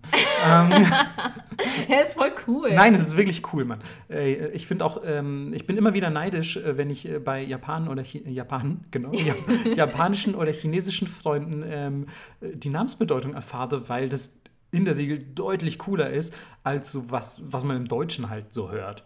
Also äh, fangen wir schon mal beim Marco an. Mal abgesehen davon, dass es kein deutscher Name ist, bedeutet es halt einfach dem Mars geweiht. Okay, cool. Mars ist der Kriegsgott ja. und man kann sagen, Mars, okay, dem Kriegsgott geweiht und so. Auch nicht allzu schlecht, aber insgesamt so, oder auch so, so Felix, der Glückliche und so, weißt du, also es ist so, ja, okay, sie haben eine Bedeutung, aber sie sind irgendwie, du bist die fucking weiße Perle. So, also das ist schon irgendwie ein bisschen cooler. Meine, meine Patentochter, ich habe eine japanisch-koreanische Patentochter, deren Name setzt sich zusammen aus den Kanji für Stern und Welle. Wie cool ist das? So, weißt du, und ich sitze hier und bin dem Kriegsgott geweiht. Ja, danke auch, echt. So, außerdem dachte ich, der ist Kratos. Was ist denn los? Ist das nicht God of, God of War? Naja, egal. Mann, okay, keine Zockerreferenzen hier. Kommen wir zurück zu True Crime. Ähm, ich sag mal Ladies first, deswegen fange ich an, ähm, weil in meinem Fall geht es um ein Mädchen. Kurve uh, gerade noch gekriegt. So. Gerade noch gekriegt. Und ähm, das ist der Fall, den ich vorhin schon angesprochen hatte, weil es ist einer der Kriminalfälle, der wahrscheinlich Japan unabhängig auch von den Yakuza ähm, am stärksten erschüttert hat in der Geschichte des Landes und aber auch der Fall ist oder einer der Fälle, die vielleicht dazu geführt haben, dass man gesagt hat, so, ey, wir müssen irgendwie den Yakuza ein bisschen mehr Einhalt gebieten. Das ist nicht, nicht so cool, was da für Gruppierungen und gewalttätige Gruppen in unserem Land marodieren. Und zwar ist das der Fall von Junko Furuta, ähm, die ein 17-jähriges ähm, Oberschulmädchen war. Und ja, sie hatte einen, einen Klassenkameraden, der Yakuza-Anwerber war. Also der hat sich quasi darum bemüht, bei den, bei den Yakuza aufgenommen zu werden. Oder ich weiß gar nicht, ob er schon vielleicht auch quasi auf dem, auf dem untersten Level quasi Teil der Yakuza war. Wahrscheinlich eher das. Denn ich glaube, das ist ein relativ schneller Prozess. Man sagt halt, ey, willst du Mitglied sein? Dann mach das. Hol uns hier, was weiß ich, Schutzgeld oder keine Ahnung. Mach, mach vielleicht irgendwie einen Beweis deiner Loyalität und dann bist du irgendwie so auf dem untersten Level dabei, schätze ich mal. Und dieser Klassenkamerad von ihr war eben ein angehender Yakuza, sage ich jetzt einfach mal. Und hat anscheinend ihr immer mal wieder Avancen gemacht, die sie aber nicht angenommen hat. Und eines Abends im November 19, oh jetzt wird es richtig True Crime podcastig, mhm. eines kalten Abends, es war schon dunkel draußen, im November 1988, ähm, hat die junge Dame sich auf dem Heimweg von ihrem Nebenjob ähm, befunden und war gerade auf dem, ja, war gerade auf dem Weg nach Hause und wurde plötzlich von jemandem vom Fahrrad getreten. Und das war tatsächlich ein Freund dieses Yakuza-Mitschülers, der auch von diesem Yakuza-Mitschüler, ja, sag ich mal, angeheuert oder dazu bequatscht wurde. Und die waren quasi zusammen abends unterwegs, haben die Dame oder das junge Mädchen gesehen und gemeint, so, ey, tritt die mal vom Fahrrad. So, und dann hat er die vom Fahrrad getreten, weil warum würde ich auch so einer Bitte widersprechen? Jemand einfach vom Fahrrad treten. Und, ähm, und, das, äh, und ist dann sofort geflohen, dieser Typ, der sie, der sie darunter getreten hat. Und der andere, der eigentlich ihn dazu angestachelt hat, hat sich dann plötzlich als Retter in der Not aufgespielt und gesagt so, ey, boah, da hatte ich ja jemand vom Fahrrad getreten, komm, ey, das ist ja super gefährlich hier draußen, ich bringe dich nach Hause. Aber er hat sie nicht nach Hause gebracht, sondern tatsächlich in ein äh, nahegelegenes Lagerhaus wo er sie vergewaltigt hat. Und ähm, anschließend hat er sie, wie auch immer das passiert sein mag, ohne dass sie geflohen ist, hat er sie in ein Hotel geschafft, wo er drei seiner Freunde angerufen hat, um ähm, damit anzugeben, dass er gerade ein Mädchen entführt und vergewaltigt hat. Also es ist einfach schon unfassbar fucked up. Und ähm, ich sage auch an der Stelle schon, es wird nicht zwangsläufig besser. Also es ist ein echt ein Fall, der das Land nicht umsonst erschüttert hat. Ich habe gelesen, bei der, ähm, beim Verlesen der Anklagepunkte ist im Gerichtssaal eine Person ohnmächtig geworden. Das klingt sehr filmreif, muss ich sagen. Und ähm, ja, ihr werdet gleich noch erfahren, warum das so gewesen ist. Ähm, denn nachdem diese drei Freunde angerufen wurden, die das aus welchen Gründen auch immer total cool fanden, dass ihr Kumpel ein Mädchen vergewaltigt und entführt hat, haben die sich gesagt, ey, die behalten wir noch ein bisschen länger. Und haben äh, zu viert das Mädchen in ein Haus verschleppt, das den Eltern von einem dieser Freunde gehört hat. Also ein leerstehendes Haus. Es scheinen also doch eher betuchte Eltern gewesen zu sein. Und dieses Haus stand in Adachi in Tokio. Und ähm, dort hat man ihr direkt auch gesagt, so, ey, wir sind Mitglied der Yakuza, also wir sind angehende Yakuza. Wenn du, wenn du irgendjemandem davon erzählst, wenn du, wenn du aufmuckst, wenn du versuchst zu fliehen, dann ähm, kriegst du richtig Ärger mit, mit unserer, mit unserer Yakuza-Bande. Dann töten wir deine Eltern, dann ja, wirst du deines Lebens nicht mehr froh. Und ähm, haben sie dort erstmal ähm, quasi, wie gesagt, als Gefangene gehalten und ja, leider ständigen Gruppenvergewaltigungen ausgesetzt. Und obwohl es beispielsweise den Eltern dieses einen Dudes bekannt war, bekannt war, dass, dass die ein Mädchen in diesem Haus ich sage mal in Anführungszeichen, gefangen halten, haben sie nichts dagegen unternommen, weil sie eben auch Angst vor den Yakuza hatten. Die dachten sich so, ey, unser Sohn, also die wussten, unser Sohn ist angehender Yakuza, der ist da irgendwie mit verbandelt und der ist vor allem auch, habe ich gelesen, in der Zeit davor seinen Eltern gegenüber zunehmend gewalttätiger geworden und die hatten einfach wahnsinnig Angst, dass auch sie Ärger mit den Yakuza bekommen und haben deswegen einfach nichts dagegen unternommen und einfach dem Sohn quasi dieses Haus irgendwo in Adachi in Tokio überlassen. Und dort haben sie dieses Mädchen tatsächlich insgesamt weitere 40 Tage, 44 Tage dann insgesamt festgehalten und weitere Yakuza in dieses Haus für Vergewaltigungen und irgendwelche Folterspiele eingeladen. Und im Verlauf dieser 44 Tage wurde Junko von über 100 Männern insgesamt vergewaltigt. Allein von diesen vier Haupttätern 400 Mal laut eigener Aussage. Und ähm, ja, wem jetzt noch nicht schlecht ist, gratuliere, äh, dir fehlt es an Empathie. Ähm, es geht allerdings noch weiter. Also es wurde teilweise wirklich, es wurden die abartigsten Folterspiele mit ihr getrieben. Sie musste Kakerlaken essen, man hat Hanteln auf sie fallen lassen, man hat sie an die Decke gehangen und sie als Boxsack benutzt, man hat ihr die Beine angezündet, man hat äh, ja, ihr Objekte in Vagina und Anus gesteckt, sie musste ihren eigenen Urin trinken und so weiter. Ich möchte einfach gar nicht alles vorlesen. Und ähm, als ihr Körper dann gefunden wurde, war er einfach echt komplett verstümmelt. Ihr Gesicht war laut Angaben der Polizei nicht mehr zu identifizieren. Also du hättest auf keinen Fall erkannt, dass das Junko ist.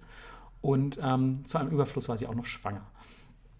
Und ähm, ja, nach 16 Tagen eigentlich schon hat damals einer dieser Freunde ähm, seinem Bruder davon erzählt und meinte so, ey, die haben da ein Mädchen in diesem Haus gefangen gehalten. Und ähm, stellen da echt ganz schön unchristliche Dinge mit der an. Und der wiederum hat das dann der Polizei gesagt. Und die Polizei erscheint vor dem Haus, fragt so, ey, sag mal, habt ihr ein Mädchen entführt? Ist da ein Mädchen bei euch drin? Und die so, hä, nee, auf keinen Fall. So, aber sie können gerne reinkommen und sich umgucken. Und die Polizei lehnt einfach die Hausdurchsuchung ab, weil sie sagen, ja, also sie haben dann in, der, in ihrer Aussage ähm, zu zu, ähm, haben sie, haben sie, wie sagt man, haben sie bekannt gegeben, haben sie verkündet, von wegen, ja, dass die uns reingelassen hätten, war für uns schon Zeichen ihrer Unschuld. Und dann sind sie wieder abgefahren. Und ja, so hätte das Martyrium von Junko wenigstens nach 16 Tagen vorbei sein können. Aber ja, so hat sich eben leider auf 44 Tage insgesamt verzögert. Die Polizisten, zu eurer Beruhigung immerhin, wurden später für ihr Versagen gefeuert. Ähm, Junko ist dann am 4. Januar 89, nach 44 Tagen, wie gesagt, ist sie ähm, gestorben an mehrfachen Verbrennungen und nachdem sie zwei Stunden lang ähm, auf sie eingeschlagen haben, weil der eine, ich glaube, er hat bei einem Mahjong-Spiel verloren. Ma Ma Mahjong? Mahjong? Mahjong, ja, verdammt. Ähm, Mahjong, sorry, kaum ist es aus Japan raus, habe ich keine Ahnung mehr von der Aussprache. Das ist schlimm. Ähm, ja, hatte, hatte jemand bei einem Mahjong-Spiel verloren und natürlich sie dann irgendwie als, als Punching Bag einfach benutzt, als Boxsack. Und diese vier Kumpels wieder, diese vier Haupttäter, haben zwei Stunden lang auf sie eingeschlagen, bis sie tot war. Und ähm, ja, und sie dann, ach so, deswegen auch an mehrfachen Verbrennungen, ähm, sie dann auch angezündet. Und ähm, das ist einfach, das ist, also Melissa meinte vorhin auch schon so, weil ich sagte zu ihr, Melissa, ey, das, du kennst den Fall noch nicht, aber das ist das Grausamste, was ich je gehört habe. Und, ich, ja, ich konnte und ich nur glaube, zustimmen.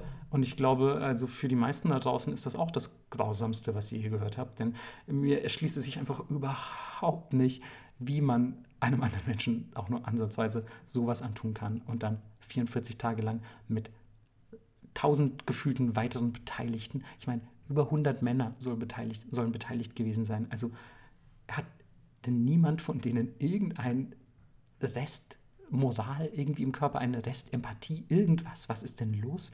Und ähm, ja, zum Ende dieser Geschichte, der, der, wie gesagt, aufgrund dieser schrecklichen Natur der Taten einfach die, die, das Ansehen der Yakuza natürlich unfassbar geschädigt hat.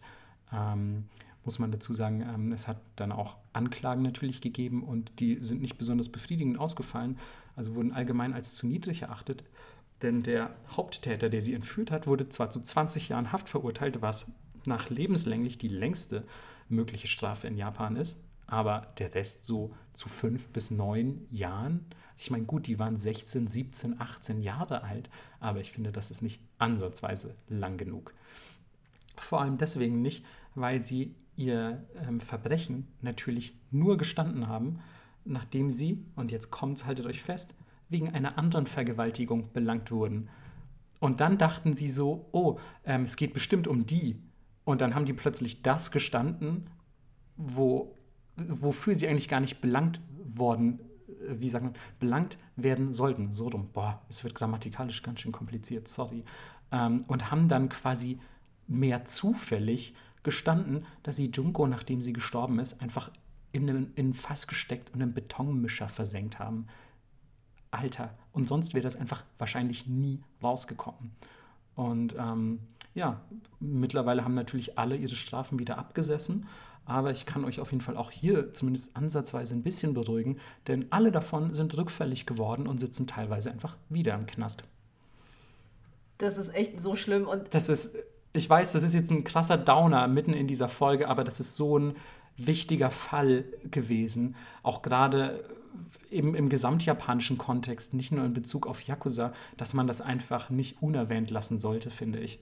Vor allem, weil wir sehr viel romantisiert haben und das ist halt leider auch Realität. Genau, also genau, so viel zu Ninkyo Dantai, die ritterliche Organisation. Es ist eben doch nicht alles so idealisiert, wie man das vielleicht auch aus, keine Ahnung, Filmen, Spielen und so weiter kennt. Oder eben nicht so, wie die Yakuza es selbst gerne darstellen.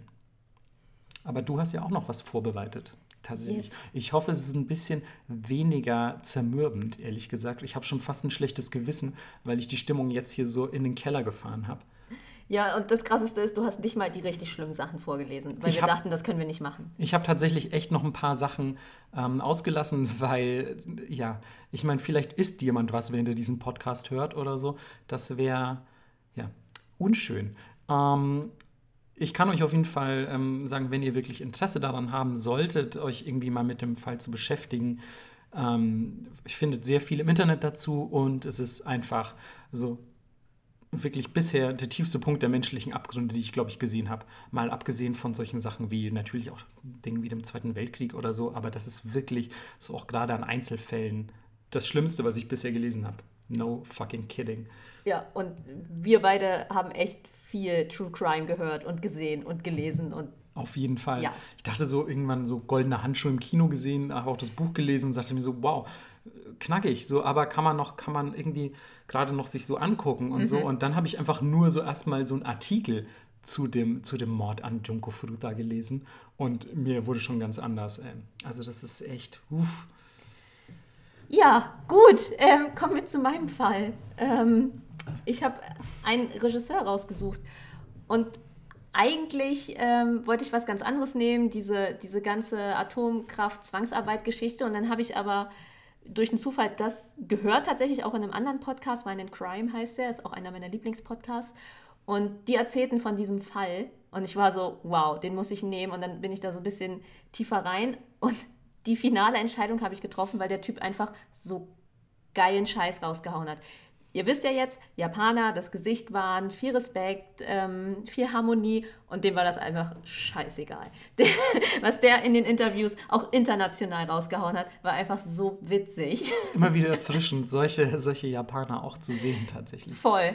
Äh, wir reden von äh, Yusu Itami, und ein paar von euch werden ihn auf jeden Fall kennen. Man sagt so ein bisschen, er ist der Erfinder der Sozialsatire in Japan. Tampopo ist, glaube ich, das berühmteste. Hast du den gesehen? Nee, leider nicht. Die sind alle super. Also wenn ihr den nicht kennt und ihr mögt japanisches Kino, ich kann die euch alle empfehlen. Ich habe nicht alle, alle gesehen, aber äh, alle, die ich gesehen habe, waren super. The Funeral auch super bekannt und... Ähm, The Funeral habe ich gesehen. Tampopo habe ich nicht gesehen.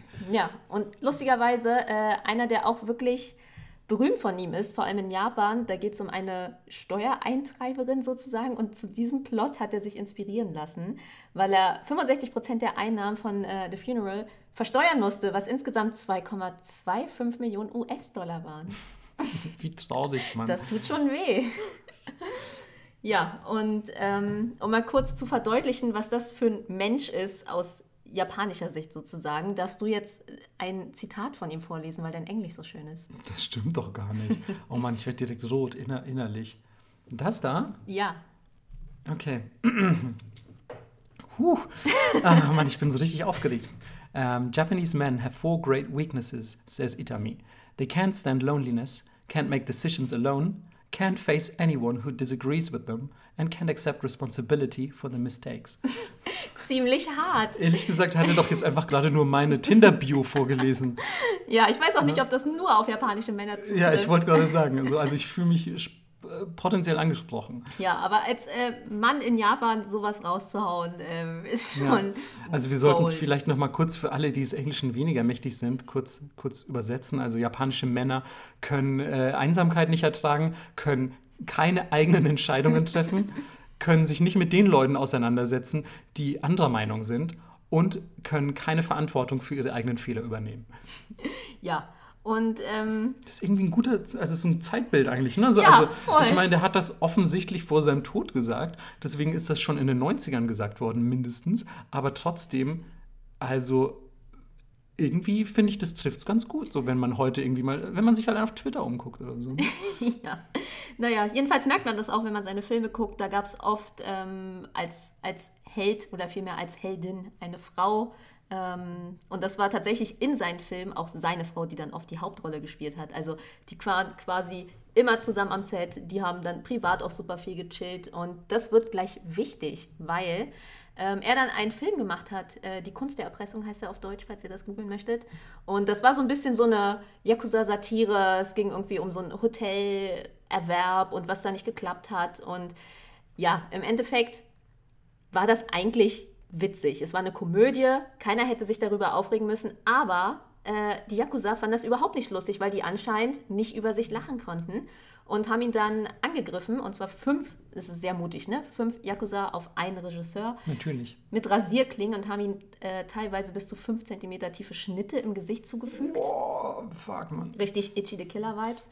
Und ähm, dann musste er ins Krankenhaus, hat das aber überlebt. Und so geil hat dann aus dem Krankenhaus Interviews gegeben und hat dann einen offenen Brief verfasst für die Öffentlichkeit, wo er Folgendes geschrieben hat.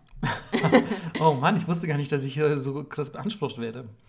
Ähm, ja, in seinem Brief stand, Yakuza must not be allowed to deprive us of, uh, from our freedom through violence and intimidation, and this is the message of my movie.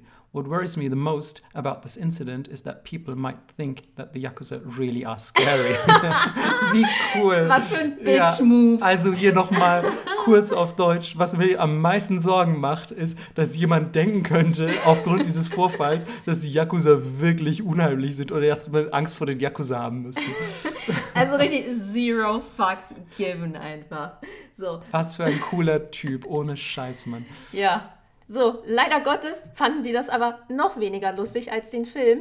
Und äh, am 20.12.97 habe ich eine Zahl gedroppt. Ey, Melissa hat eine Zahl gedroppt. Ich hoffe, ihr schreibt das jetzt alle. Ihr streicht euch das ganz dick mit Rot, mit Yakuza Hemdrot in eurem Kalender an. Denn das wird das erste und letzte Mal wahrscheinlich sein. Vermutlich, ja. Äh, stürzte er vom Dach seines Büros. Und die Polizei tat das als Suizid ab, denn es gab einen am PC geschriebenen Abschiedsbrief.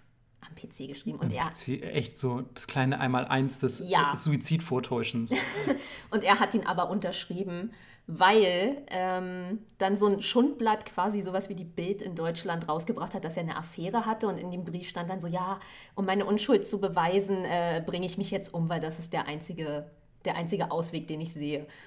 Klar, makes perfect sense und so. Ja, und seine Frau und seine Familie waren alle so, das ist totaler Bullshit. Und selbst wenn er eine Affäre gehabt hätte, hätte ihn das garantiert nicht so tangiert, wäre es rausgekommen. Ja, Ja, so wirkt er auf jeden Fall nicht. nee, auf keinen Fall. Naja, und ähm, wie gesagt, die Polizei tat das als Suizid ab, äh, Fall abgeschlossen, da sind vielleicht auch ein paar Gelder geflossen, wer weiß. Ähm, aber es gab dann einen amerikanischen Journalisten, Jake Adelstein, wo der woher kam, ähm, und der hat Ich glaube, man müsste, dann, man müsste Adels- eigentlich viel, ich, man müsste viel cooler sagen, so Jake Adelstein. Ja, ich finde aber Adelstein ist ein geiler Nachname. Ja, auf jeden Fall. Na, jedenfalls ähm, war der Fan und hat den Fall nochmal aufgerollt und hat dann tatsächlich einen Ex-Member der Gotogumi gefunden. Und der hat ihm dann gesagt, und es gibt davon auch ein Zitat, äh, wie er es gemacht hat. Ja, ich habe das tatsächlich auch gelesen, als du mir von dem Fall geschrieben hattest, hatte ich noch mal kurz selber auch nachgegoogelt, weil ich den nicht kannte, den Fall. Und ähm, der hat doch dann irgendwie ähm, gemeint, dass sie ihn, eine, also dass sie ihn auf dieses Dach gebracht hätten, hätten ihm irgendwie eine Knarre in den Kopf gehalten und gesagt, also entweder du springst und überlebst vielleicht, oder ähm, du bleibst hier oben und wir schießen dir einfach ins Gesicht. Ja, und dann ist er halt gesprungen. Ja, ist ja eine echt f- freie Entscheidung gewesen, quasi aus freien Stücken kann man sagen. Ja, eindeutig Suizid. Ja, es hatte dann leider keine Konsequenzen mehr, aber das war mein Aber es, das klingt auch echt filmreif, muss ich sagen. Passenderweise natürlich für einen Regisseur. Aber, Alter, auch so dieses, wir schleifen ihn auf das Dach, halten ihm Ja. den knatternden Kopf und sagen dann irgendwas Badassiges wie, entweder du springst und lebst vielleicht oder du bleibst hier oben und stirbst. Sakena! Umai kuroshiaru! Genau so, So, war's. Genau so war es wahrscheinlich. Also ich kann es mir eigentlich gar nicht anders vorstellen. Und ähm, wo wir ehrlich gesagt schon bei Filmreif und ähm, meinem super schönen Yakuza-Slang sind, wollen wir noch zu einem abschließenden Block dieser eh schon sehr langen Folge kommen. Aber ey, dann haben wir wenigstens auch wirklich mal alles zu den Yakuza gesagt, was zu den Yakuza zu sagen ist. Da muss nie wieder einer drüber reden. Da haben wir das Thema durch und können endlich, wie gesagt, Fußpflege-Podcast machen. Ähm, der letzte Block heißt Yakuza in Medien und Popkultur. So habe ich das zumindest auf meinem, ich sag's mal wieder für Melissa, Handout Handout. genannt. Mann, mach dich nur lustig. Aber eines Tages bin ich der stärkste Pokémon-Trainer und dann geht's richtig ab. Bist du da jetzt schon? Das stimmt ehrlich gesagt, Mann. Mein Gengar, ey, wenn ihr euch mit meinem Gengar anlegen wollt, ne, sagt Bescheid. Aber mein Gengar ist Power Gengar. Es heißt Gengarina, weil es weiblich ist. Ja, die macht dich kaputt. Die ist, die ist auch, also das Gengarina ist auch Bodyguard von der Yakuza-Frau, vom Oyabun. Ja, ey, ganz ehrlich, Gengarina ist der Oyabun. Der, der einzige weibliche Oyabun, Mann. Ja, Mann. Ähm, aber genau, zurück zu den, äh, zurück zu den Pokémon. Ähm, wir sprechen über Yakuza-Filme zuerst. Behaupte ich jetzt einfach mal. Und ich weiß nicht, wie es dir geht, aber ich bin halt ein mega harter Fan von Yakuza-Filmen, Mann. Ich liebe Yakuza-Filme. Also mittlerweile sind die ja nicht mehr ganz so en vogue. Ähm, Ja. aber ich fand so gerade die, also aus den 60ern, Ende 60er, Anfang 70er und so, so geiler Shit ist da dabei. Also vor allem, ich weiß nicht, wer jetzt hier zuhört und wahrscheinlich voll der Filmnerd ist und mich dann krass korrigiert, wobei ich eigentlich auch ein bisschen Filmnerd bin. Aber ey, Tokyo Drifter, wenn ihr mal einen geilen japanischen Gangsterfilm sehen wollt, Tokyo Drifter auf jeden Fall gucken. Ähm, vor allem bis heute eine der geilsten Themes, eines der geilsten Openings. Ähm, das, das poste ich wirklich. Versprochen. Ey, versprochen, ich poste das. Das gibt es nämlich nicht auf Spotify. Spotify, wenn ihr unseren Podcast hört, vielleicht hört ihr ihn zum Prüfen komplett durch. Eine arme Sau. ja, ähm, könnt ihr mal könnt ihr mal bitte diese Theme auf, auf, ähm, auf Spotify packen. Ähm, es wäre mir echt recht, oder vielleicht hört ihr, hört ihr auf Englisch. Please make the theme, go to Spotify. Ähm, I need it. Ähm, jedenfalls äh, poste ich die, versprochen, versprochen, man. Irgendwann poste ich die. Und ähm, dann gibt es natürlich noch ähm, den großartigen Regisseur ähm, Fukasaku. Ich weiß nicht, ob dir was sagt. Battle Royale hat er gemacht. Ah, ja, das klar. kennen wahrscheinlich die meisten. Ähm, aber er hat eigentlich vorrangig Yakuza-Filme gemacht. Und sehr viele kennen vielleicht den klassischsten, wenn möglich, aller Yakuza-Filme, Battles Without Honor and Humanity. Ähm, der ist echt ein absoluter Klassiker des Genres. Wenn ihr mal irgendwas sehen wollen solltet, dann guckt euch das auf jeden Fall an. Genauso wie Graveyard of Honor. Das ist, glaube ich, der nächste, den er danach gemacht hat. Da gibt es auch ein Remake von Takashi Miike. Das habe ich aber nicht gesehen, aber so wie ich Miike kenne, ist es wahrscheinlich ich sag mal, anders als, als das Original. Ähm, und ja, also das sind auf jeden Fall so ein paar, drei, die euch auf jeden Fall echt sehr, sehr gut reinziehen könnt, meiner Meinung nach. Tokyo Drifter auch so wirklich immer dieses, die haben so, ein, so eine ganz coole Atmosphäre. Das sind so wirklich halt diese, diese vom Leben gebeutelten, leicht ja fast schon Bukowski-esken, ähm, kaputten Gestalten, die sich einerseits nach Freiheit sehnen, aber auch immer so ein bisschen hin und her gerissen sind zwischen, ihrer, zwischen ihrem Ehrgefühl. Dann gibt es da irgendwie noch eine Frau. Dann ähm, wollen sie aber auch gleichzeitig irgendwie natürlich der, der Organisation, der sie angehören, keine Schande machen. So, ach, es ist alles so geil. Es ist wirklich und großartige Soundtracks. Ihr merkt schon, ich komme eigentlich nur noch aus dem Schwärmen gar nicht mehr raus, so weil ähm, das jetzt auch überhaupt kein keine objektive Aussage so zum Yakuza-Film. Yakuza-Filme sind einfach voll geil. Guckt also mehr Yakuza-Filme einfach. Es gibt auch noch so moderne wie so Outrage von, von Kitano Takeshi, den ja auch sehr viele kennen. Ähm, sowohl als Schauspieler als auch natürlich als auch den super Ober Oyabun aus Takeshis Castle. ähm, Outrage fand ich ganz geil. So, ich finde immer die, die Filme von Takeshi Kitano, nicht nur die Yakuza-Filme, aber Generell. vor allem die Yakuza-Filme auch, die haben so einen sehr existenzialistischen Beigeschmack. Also sie sind ein bisschen von, von, von der Tonalität her sind die ein bisschen anders als die Klassiker aus den 60ern und 70ern. Aber guck da echt mal, guck da echt mal die alten, da ist so cooles Zeug dabei. Und ähm, mein absoluter, vielleicht nicht Geheimtipp, aber guckt ihn trotzdem. Ein vierter und letzter Tipp, wirklich. Guckt Outlaw Gangster VIP. Ich weiß, der Name, der Name ist, der Name ist weird, so, aber guckt trotzdem. Outlaw Gangster VIP von 68, Toshi Masuda. Wirklich sehr guter Film. Okay, ey, Melissa schon. Ey, wenn ihr. Oh Mann, ich finde es immer so schade. Vielleicht sollten wir echt anfangen, die Sachen auf YouTube zu, zu hochzuladen. Weil, wenn ihr sehen könntet, wie genervt Melissa guckt. So, ähm, Melissa, erzähl doch du uns auch was zu Yakuza oder Gengar. Ich weiß es nicht. Hau raus. Nein, ich bin immer nur so. Ihr müsst denken, wir schneiden immer abwechselnd die Folgen. Ja. So. Und ich schneide relativ wenig. Ich Ja. lasse das dann einfach meistens so laufen. Und wenn ihr wenig Äs und Ms hört, dann hat Marco sie geschnitten. Der macht sich da immer mehr Arbeit. Ich bin so, ach, das werden hier auf. Das ist normal. Und wenn, wenn ich merke, du verfällst in so, in so einer Redundanz und ich schneide das ja nicht raus Ja. und dann muss ich mir aber wieder dein Gejammer anhören, dass du es gemacht hast. Ah, Mann. Nee, Mann, ey. und deswegen gucke ich so. Ja, aber ganz ehrlich, ich bin seit meiner Geburt gefangen in einer Schleife der Redundanz. Ähm, Ey, aber vielleicht wollen die Leute gar nicht, äh, gar nicht gucken, sondern lieber lesen. ja, Mann, dann gönnt euch auf jeden Fall die Bücher von Goro Fujita, denn der war früher mal wirklich ähm, ein, ein, ähm, ein Yakuza-Mitglied und er hat einfach über seine Erfahrungen ähm, geschrieben, die auch teilweise in den schon genannten Filmen verarbeitet wurden. Und ähm, ich muss tatsächlich gestehen, ich habe selbst nichts bisher von Goro Fujita gelesen.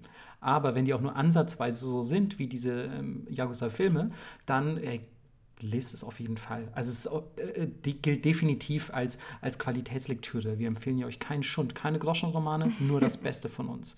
Ähm, aber so wie ich euch kenne und so wie ich mich auch kenne, seid ihr alle eher vielleicht ein bisschen auch dem Gaming zugetan. Und da kennt ihr vielleicht auch echt schon die sehr, sehr berühmte Yakuza-Spielereihe. Und jetzt muss ich hier ein richtig krasses Geständnis machen. Ich muss wieder so ein bisschen ASMR flüstern. Also passt auf, ähm, ich habe tatsächlich nie ein Yakuza-Spiel durchgespielt. Es tut mir voll leid, obwohl ich die Spiele echt gut finde. Es tut, mir, Damn. es tut mir echt so. Oh ja. Ich schneide mir schon eine Fingerkuppe ab. Ihr seht das gerade nicht, aber. Ah! Gott, fuck! Oh, Mann. Ja, nee, bei, Mann. bei 40 Patreons gibt es dann so einen 24-Stunden-Twitch-Livestream, wie wir das durchkloppen. Ey, das wäre wirklich geil. Da hätte ich echt Bock, Mann. Vor allem, wir hatten damals dieses äh, klasse Vorhaben, als ich noch Japanologiestudent war, hatten wir das Vorhaben mit ähm, zwei Klassenkameraden, also zwei Kommilitonen, sagt man im Studium. Ähm, und wir haben gesagt, ey, ey, keiner von uns hat jeden Yakuza-Spiel durchgespielt. Wir setzen uns jetzt hin und spielen im Verlauf des Studiums die komplette Reihe durch. Und damals war die noch nicht mal so umfangreich. Und ähm, wir haben es nicht mehr über den ersten Teil hinaus geschafft. Wir haben, glaube ich, zwei Abende gezockt und das war's so. Aber es war trotzdem, es sind richtig geile Spiele, die sind sehr authentisch, die sind teilweise den, den realen Orten ähm, wirklich täuschend echt nachempfunden. Also das ist super cool. Du kannst dich teilweise in diesen Spielen orientieren, obwohl du eigentlich nur im tatsächlichen Kabukicho oder so in Tokio warst. Das ist echt sehr, sehr cool. In Deutschland haben sie, glaube ich, immer die Hostessenclubs und so rausgeschnitten. Buh. Ja, richtig lame, richtig, richtig lame. Wir haben uns dann aber so ähm, äh, tatsächlich für, für solche Sachen dann auch immer die, die japanischen Versionen importiert und dann sitzt man so mit dem, mit dem äh, elektronischen Wörterbuch vor den Kanji und braucht für das Spiel noch tausendmal länger. Ey, so lernst Ähm, du auch, ne? Aber was das wirklich Geile an diesen Spielen ist, dass die angeblich von echten Yakuza gegengecheckt werden, ob die auch authentisch sind und dass teilweise sogar echte Yakuza darin, darin mitspielen oder vorkommen, halt als quasi als Polygon-Versionen von sich selbst, was ich super cool finde, wenn das Spiel wirklich solche Authentizitätslevel auf sich nimmt. Mega geil. Hast du mal was von denen gespielt? Nee, leider nicht. Aber kommt da jetzt nicht auch bald ein neues raus? Also ich habe mir letztens dieses Yakuza Zero für Steam gekauft, was nämlich das, also es ist noch gar nicht so alt und das ist, glaube ich, der erste, mit dem man anfangen sollte, chronologisch, weil das spielt noch vor Teil 1, deswegen heißt es auch Zero. Ähm, und ich habe es aber noch nicht gespielt. Shame on me. Und ja, vielleicht sollten wir es echt mal bis nächster Geschäftszweig Twitch, Yakuza-Reihe durchspielen. Ey, 40, dann machen wir das jetzt richtig wie Gangster. Ja. Bei 40 Patreons Ja. spielen wir das. Okay, nee, bei 40 spielen wir das auf jeden Fall. Und ähm, ich würde auch sagen, wir schneiden uns die Finger ab, wenn, wenn wir Game Over gehen oder so. Ja, ähm, du weißt ja, wie ich spiele. Das wird super. Ja, ich, also ich weiß, wie du spielst, du brauchst definitiv alle Finger. Ähm, Ja, definitiv. ihr, habt nie, ihr habt nie mit Melissa gespielt, aber wenn es mal so weit kommt, so, ähm, Ja, eigentlich ist ein ich- Erlebnis für sich. renne ich nur mit einem Baseballschläger rum und du bewirfst mich immer mit Steinen. Also, Haha, Mann, wir sollten auf jeden Fall das Video posten, was du mir letztens auf WhatsApp geschickt hast. Ähm, ey, was wir heute, ich glaube, heute haben wir echt schon vier, fünf Sachen gesagt, was wir posten Ja. sollten. Ich glaube, der Twitter-Feed glüht in der nächsten Woche. Ähm, Bevor wir aber ähm, ans, äh, uns vor Twitter setzen, ähm, kommen wir noch mal ganz kurz zu den Yakuza in der Popkultur zurück. Denn das Wichtigste fast, könnte man sagen, haben wir eigentlich noch gar nicht erwähnt, nämlich das klassische Medium Japans Anime und Manga. Und ähm, ich fand es ganz interessant, weil mir ist bei der Recherche und bei der Erstellung dieses Handouts ähm, voll aufgefallen, dass ich gar nicht so viele Yakuza-Anime und Manga gelesen oder gesehen habe in meinem Leben. Da dachte ich so, hä, was ist da denn los? Und dann habe ich mal so geguckt, was gibt's denn da eigentlich so? Da sind mir dann ein paar wieder eingefallen, die ich vor sehr langer Zeit gesehen habe. Mittlerweile ist das Thema aber echt so ein bisschen tot, hat man das Gefühl. Und einerseits könnte man sich auch fast einreden, früher hatte man vielleicht so ein bisschen Angst vor den Yakuza, wegen vielleicht solcher Fälle wie Ja. Der, den du preisgegeben hast, wo die Typen einfach zu dir nach Hause kommen und dich vom Dach schmeißen, mehr oder weniger. Und ähm, es gibt so ein paar, aber es gibt echt deutlich weniger, als es beispielsweise gefühlt so, so Yakuza-Filme gibt oder beispielsweise auch Dramaserien. Bei Drama gibt es nämlich übrigens My Boss, My Hero, das habe ich damals gesehen, weiß nicht, ob du das kennst, wo so ein, wo so ein Yakuza, ähm, der einfach super dämlich ist und der, der Oyabun, also der ist der Sohn des Oyabuns und er traut ihm irgendwie nicht zu, die Yakuza zu leiten, seine, seine Gang zu leiten. Und er sagt, du musst erst mal noch, du musst noch mal in die Highschool. Du bist richtig dumm. Und dann muss so ein, so, dann muss so ein super badass Yakuza halt noch mal an die Highschool und ist dann, naja, er ist halt einfach ein Yakuza-Schüler. Das ist die Story quasi. Also es ist super gut, echt. Hat mich sehr zum Lachen gebracht damals. Und ähm, bei den Anime und Manga äh, gibt es natürlich voll viele, die von euch, die wahrscheinlich äh, GTO, also Great Teacher Onizuka kennen. Ähm, den fand ich super. Ist jetzt natürlich nicht klassischer Yakuza-Manga. Aber es schwingt oder so Anime. mit. Es schwingt mit, weil er selber halt früher in, in der Boryokudan oder also einer gewalttätigen Gruppe aktiv war und gleichzeitig auch die Yakuza mehrfach auftreten in diesem, in diesem Anime oder Manga und der natürlich auch diesen Slang benutzt und so. Und es ist einfach sau gut, also guckt das gefälligst. City Hunter gibt es noch, das habe ich nie besonders weit verfolgt, ehrlich gesagt, aber ähm, fand ich ganz cool, weil es diesen sehr oldschooligen Charme hat. Ähm, Backstreet Girls auf Kennst- Netflix. Das kennst ist so du? witzig. Ja, man, Backstreet Girls finde ich auch richtig gut. Wer Idols mag und Gewalt, wird Ja. sich da zu Hause fühlen. Sind nämlich, sind nämlich so, ich glaube, drei oder vier Yakuza-Dudes, Ja. Die ähm, von ihrem Oyabun dazu gezwungen werden. ähm, ist, ich glaube, die kriegen sogar eine Geschlechtsumwandlung. Die Geschlechtsumwandlung. kriegen eine Geschlechtsumwandlung und sind dann eine Girlband. ähm, und äh, sind aber halt trotzdem natürlich innerlich immer noch beinharte Yakuza. Also, wenn euch die Prämisse dieser Story gefällt, gönnt euch auf jeden Fall. Und ähm, ansonsten äh, könnte ich auch noch empfehlen ähm, Goksen. Das ist einer der super, super bekannten. Der ist auch äh, Drama. Da gibt es irgendwie, ein- ich glaube, es gibt einen Manga, es gibt ein Anime, es gibt einen einzelnen Film. Also es gibt gefühlt irgendwie alles dazu und es ist super beliebt. Und jetzt kommt halt die Schande. Ich habe Goksen nie gesehen oder gelesen. Auch nicht. Aber ähm, ich habe letztens einen Trailer zum Drama oder zum Film auf YouTube gesehen und es sah wirklich sehr lustig aus, weil es ist ein, ein ähm, ich glaube, es ist die Tochter eines Oyabun und äh, also da fängt schon wieder an, Frauen in den Yakuza und so, aber ich glaube, die soll sogar die Yakuza-Organisation übernehmen und ist aber überhaupt nicht, überhaupt nicht hart genug und ist gleichzeitig auch noch Lehrerin und also das ist ihr eigentlicher Beruf. Und dann muss sie irgendwie die schlimmste Klasse der ganzen Schule unterrichten, also irgendwie nur so halbkriminelle und delinquente Jugendliche. Und ich glaube, so in Kooperation mit dieser Klasse wird sie dann halt zu so einer vollharten Braut, die dann auch bei den Yakuza aufräumt oder so. Also irgendwie Ah. so ist die Prämisse der Story.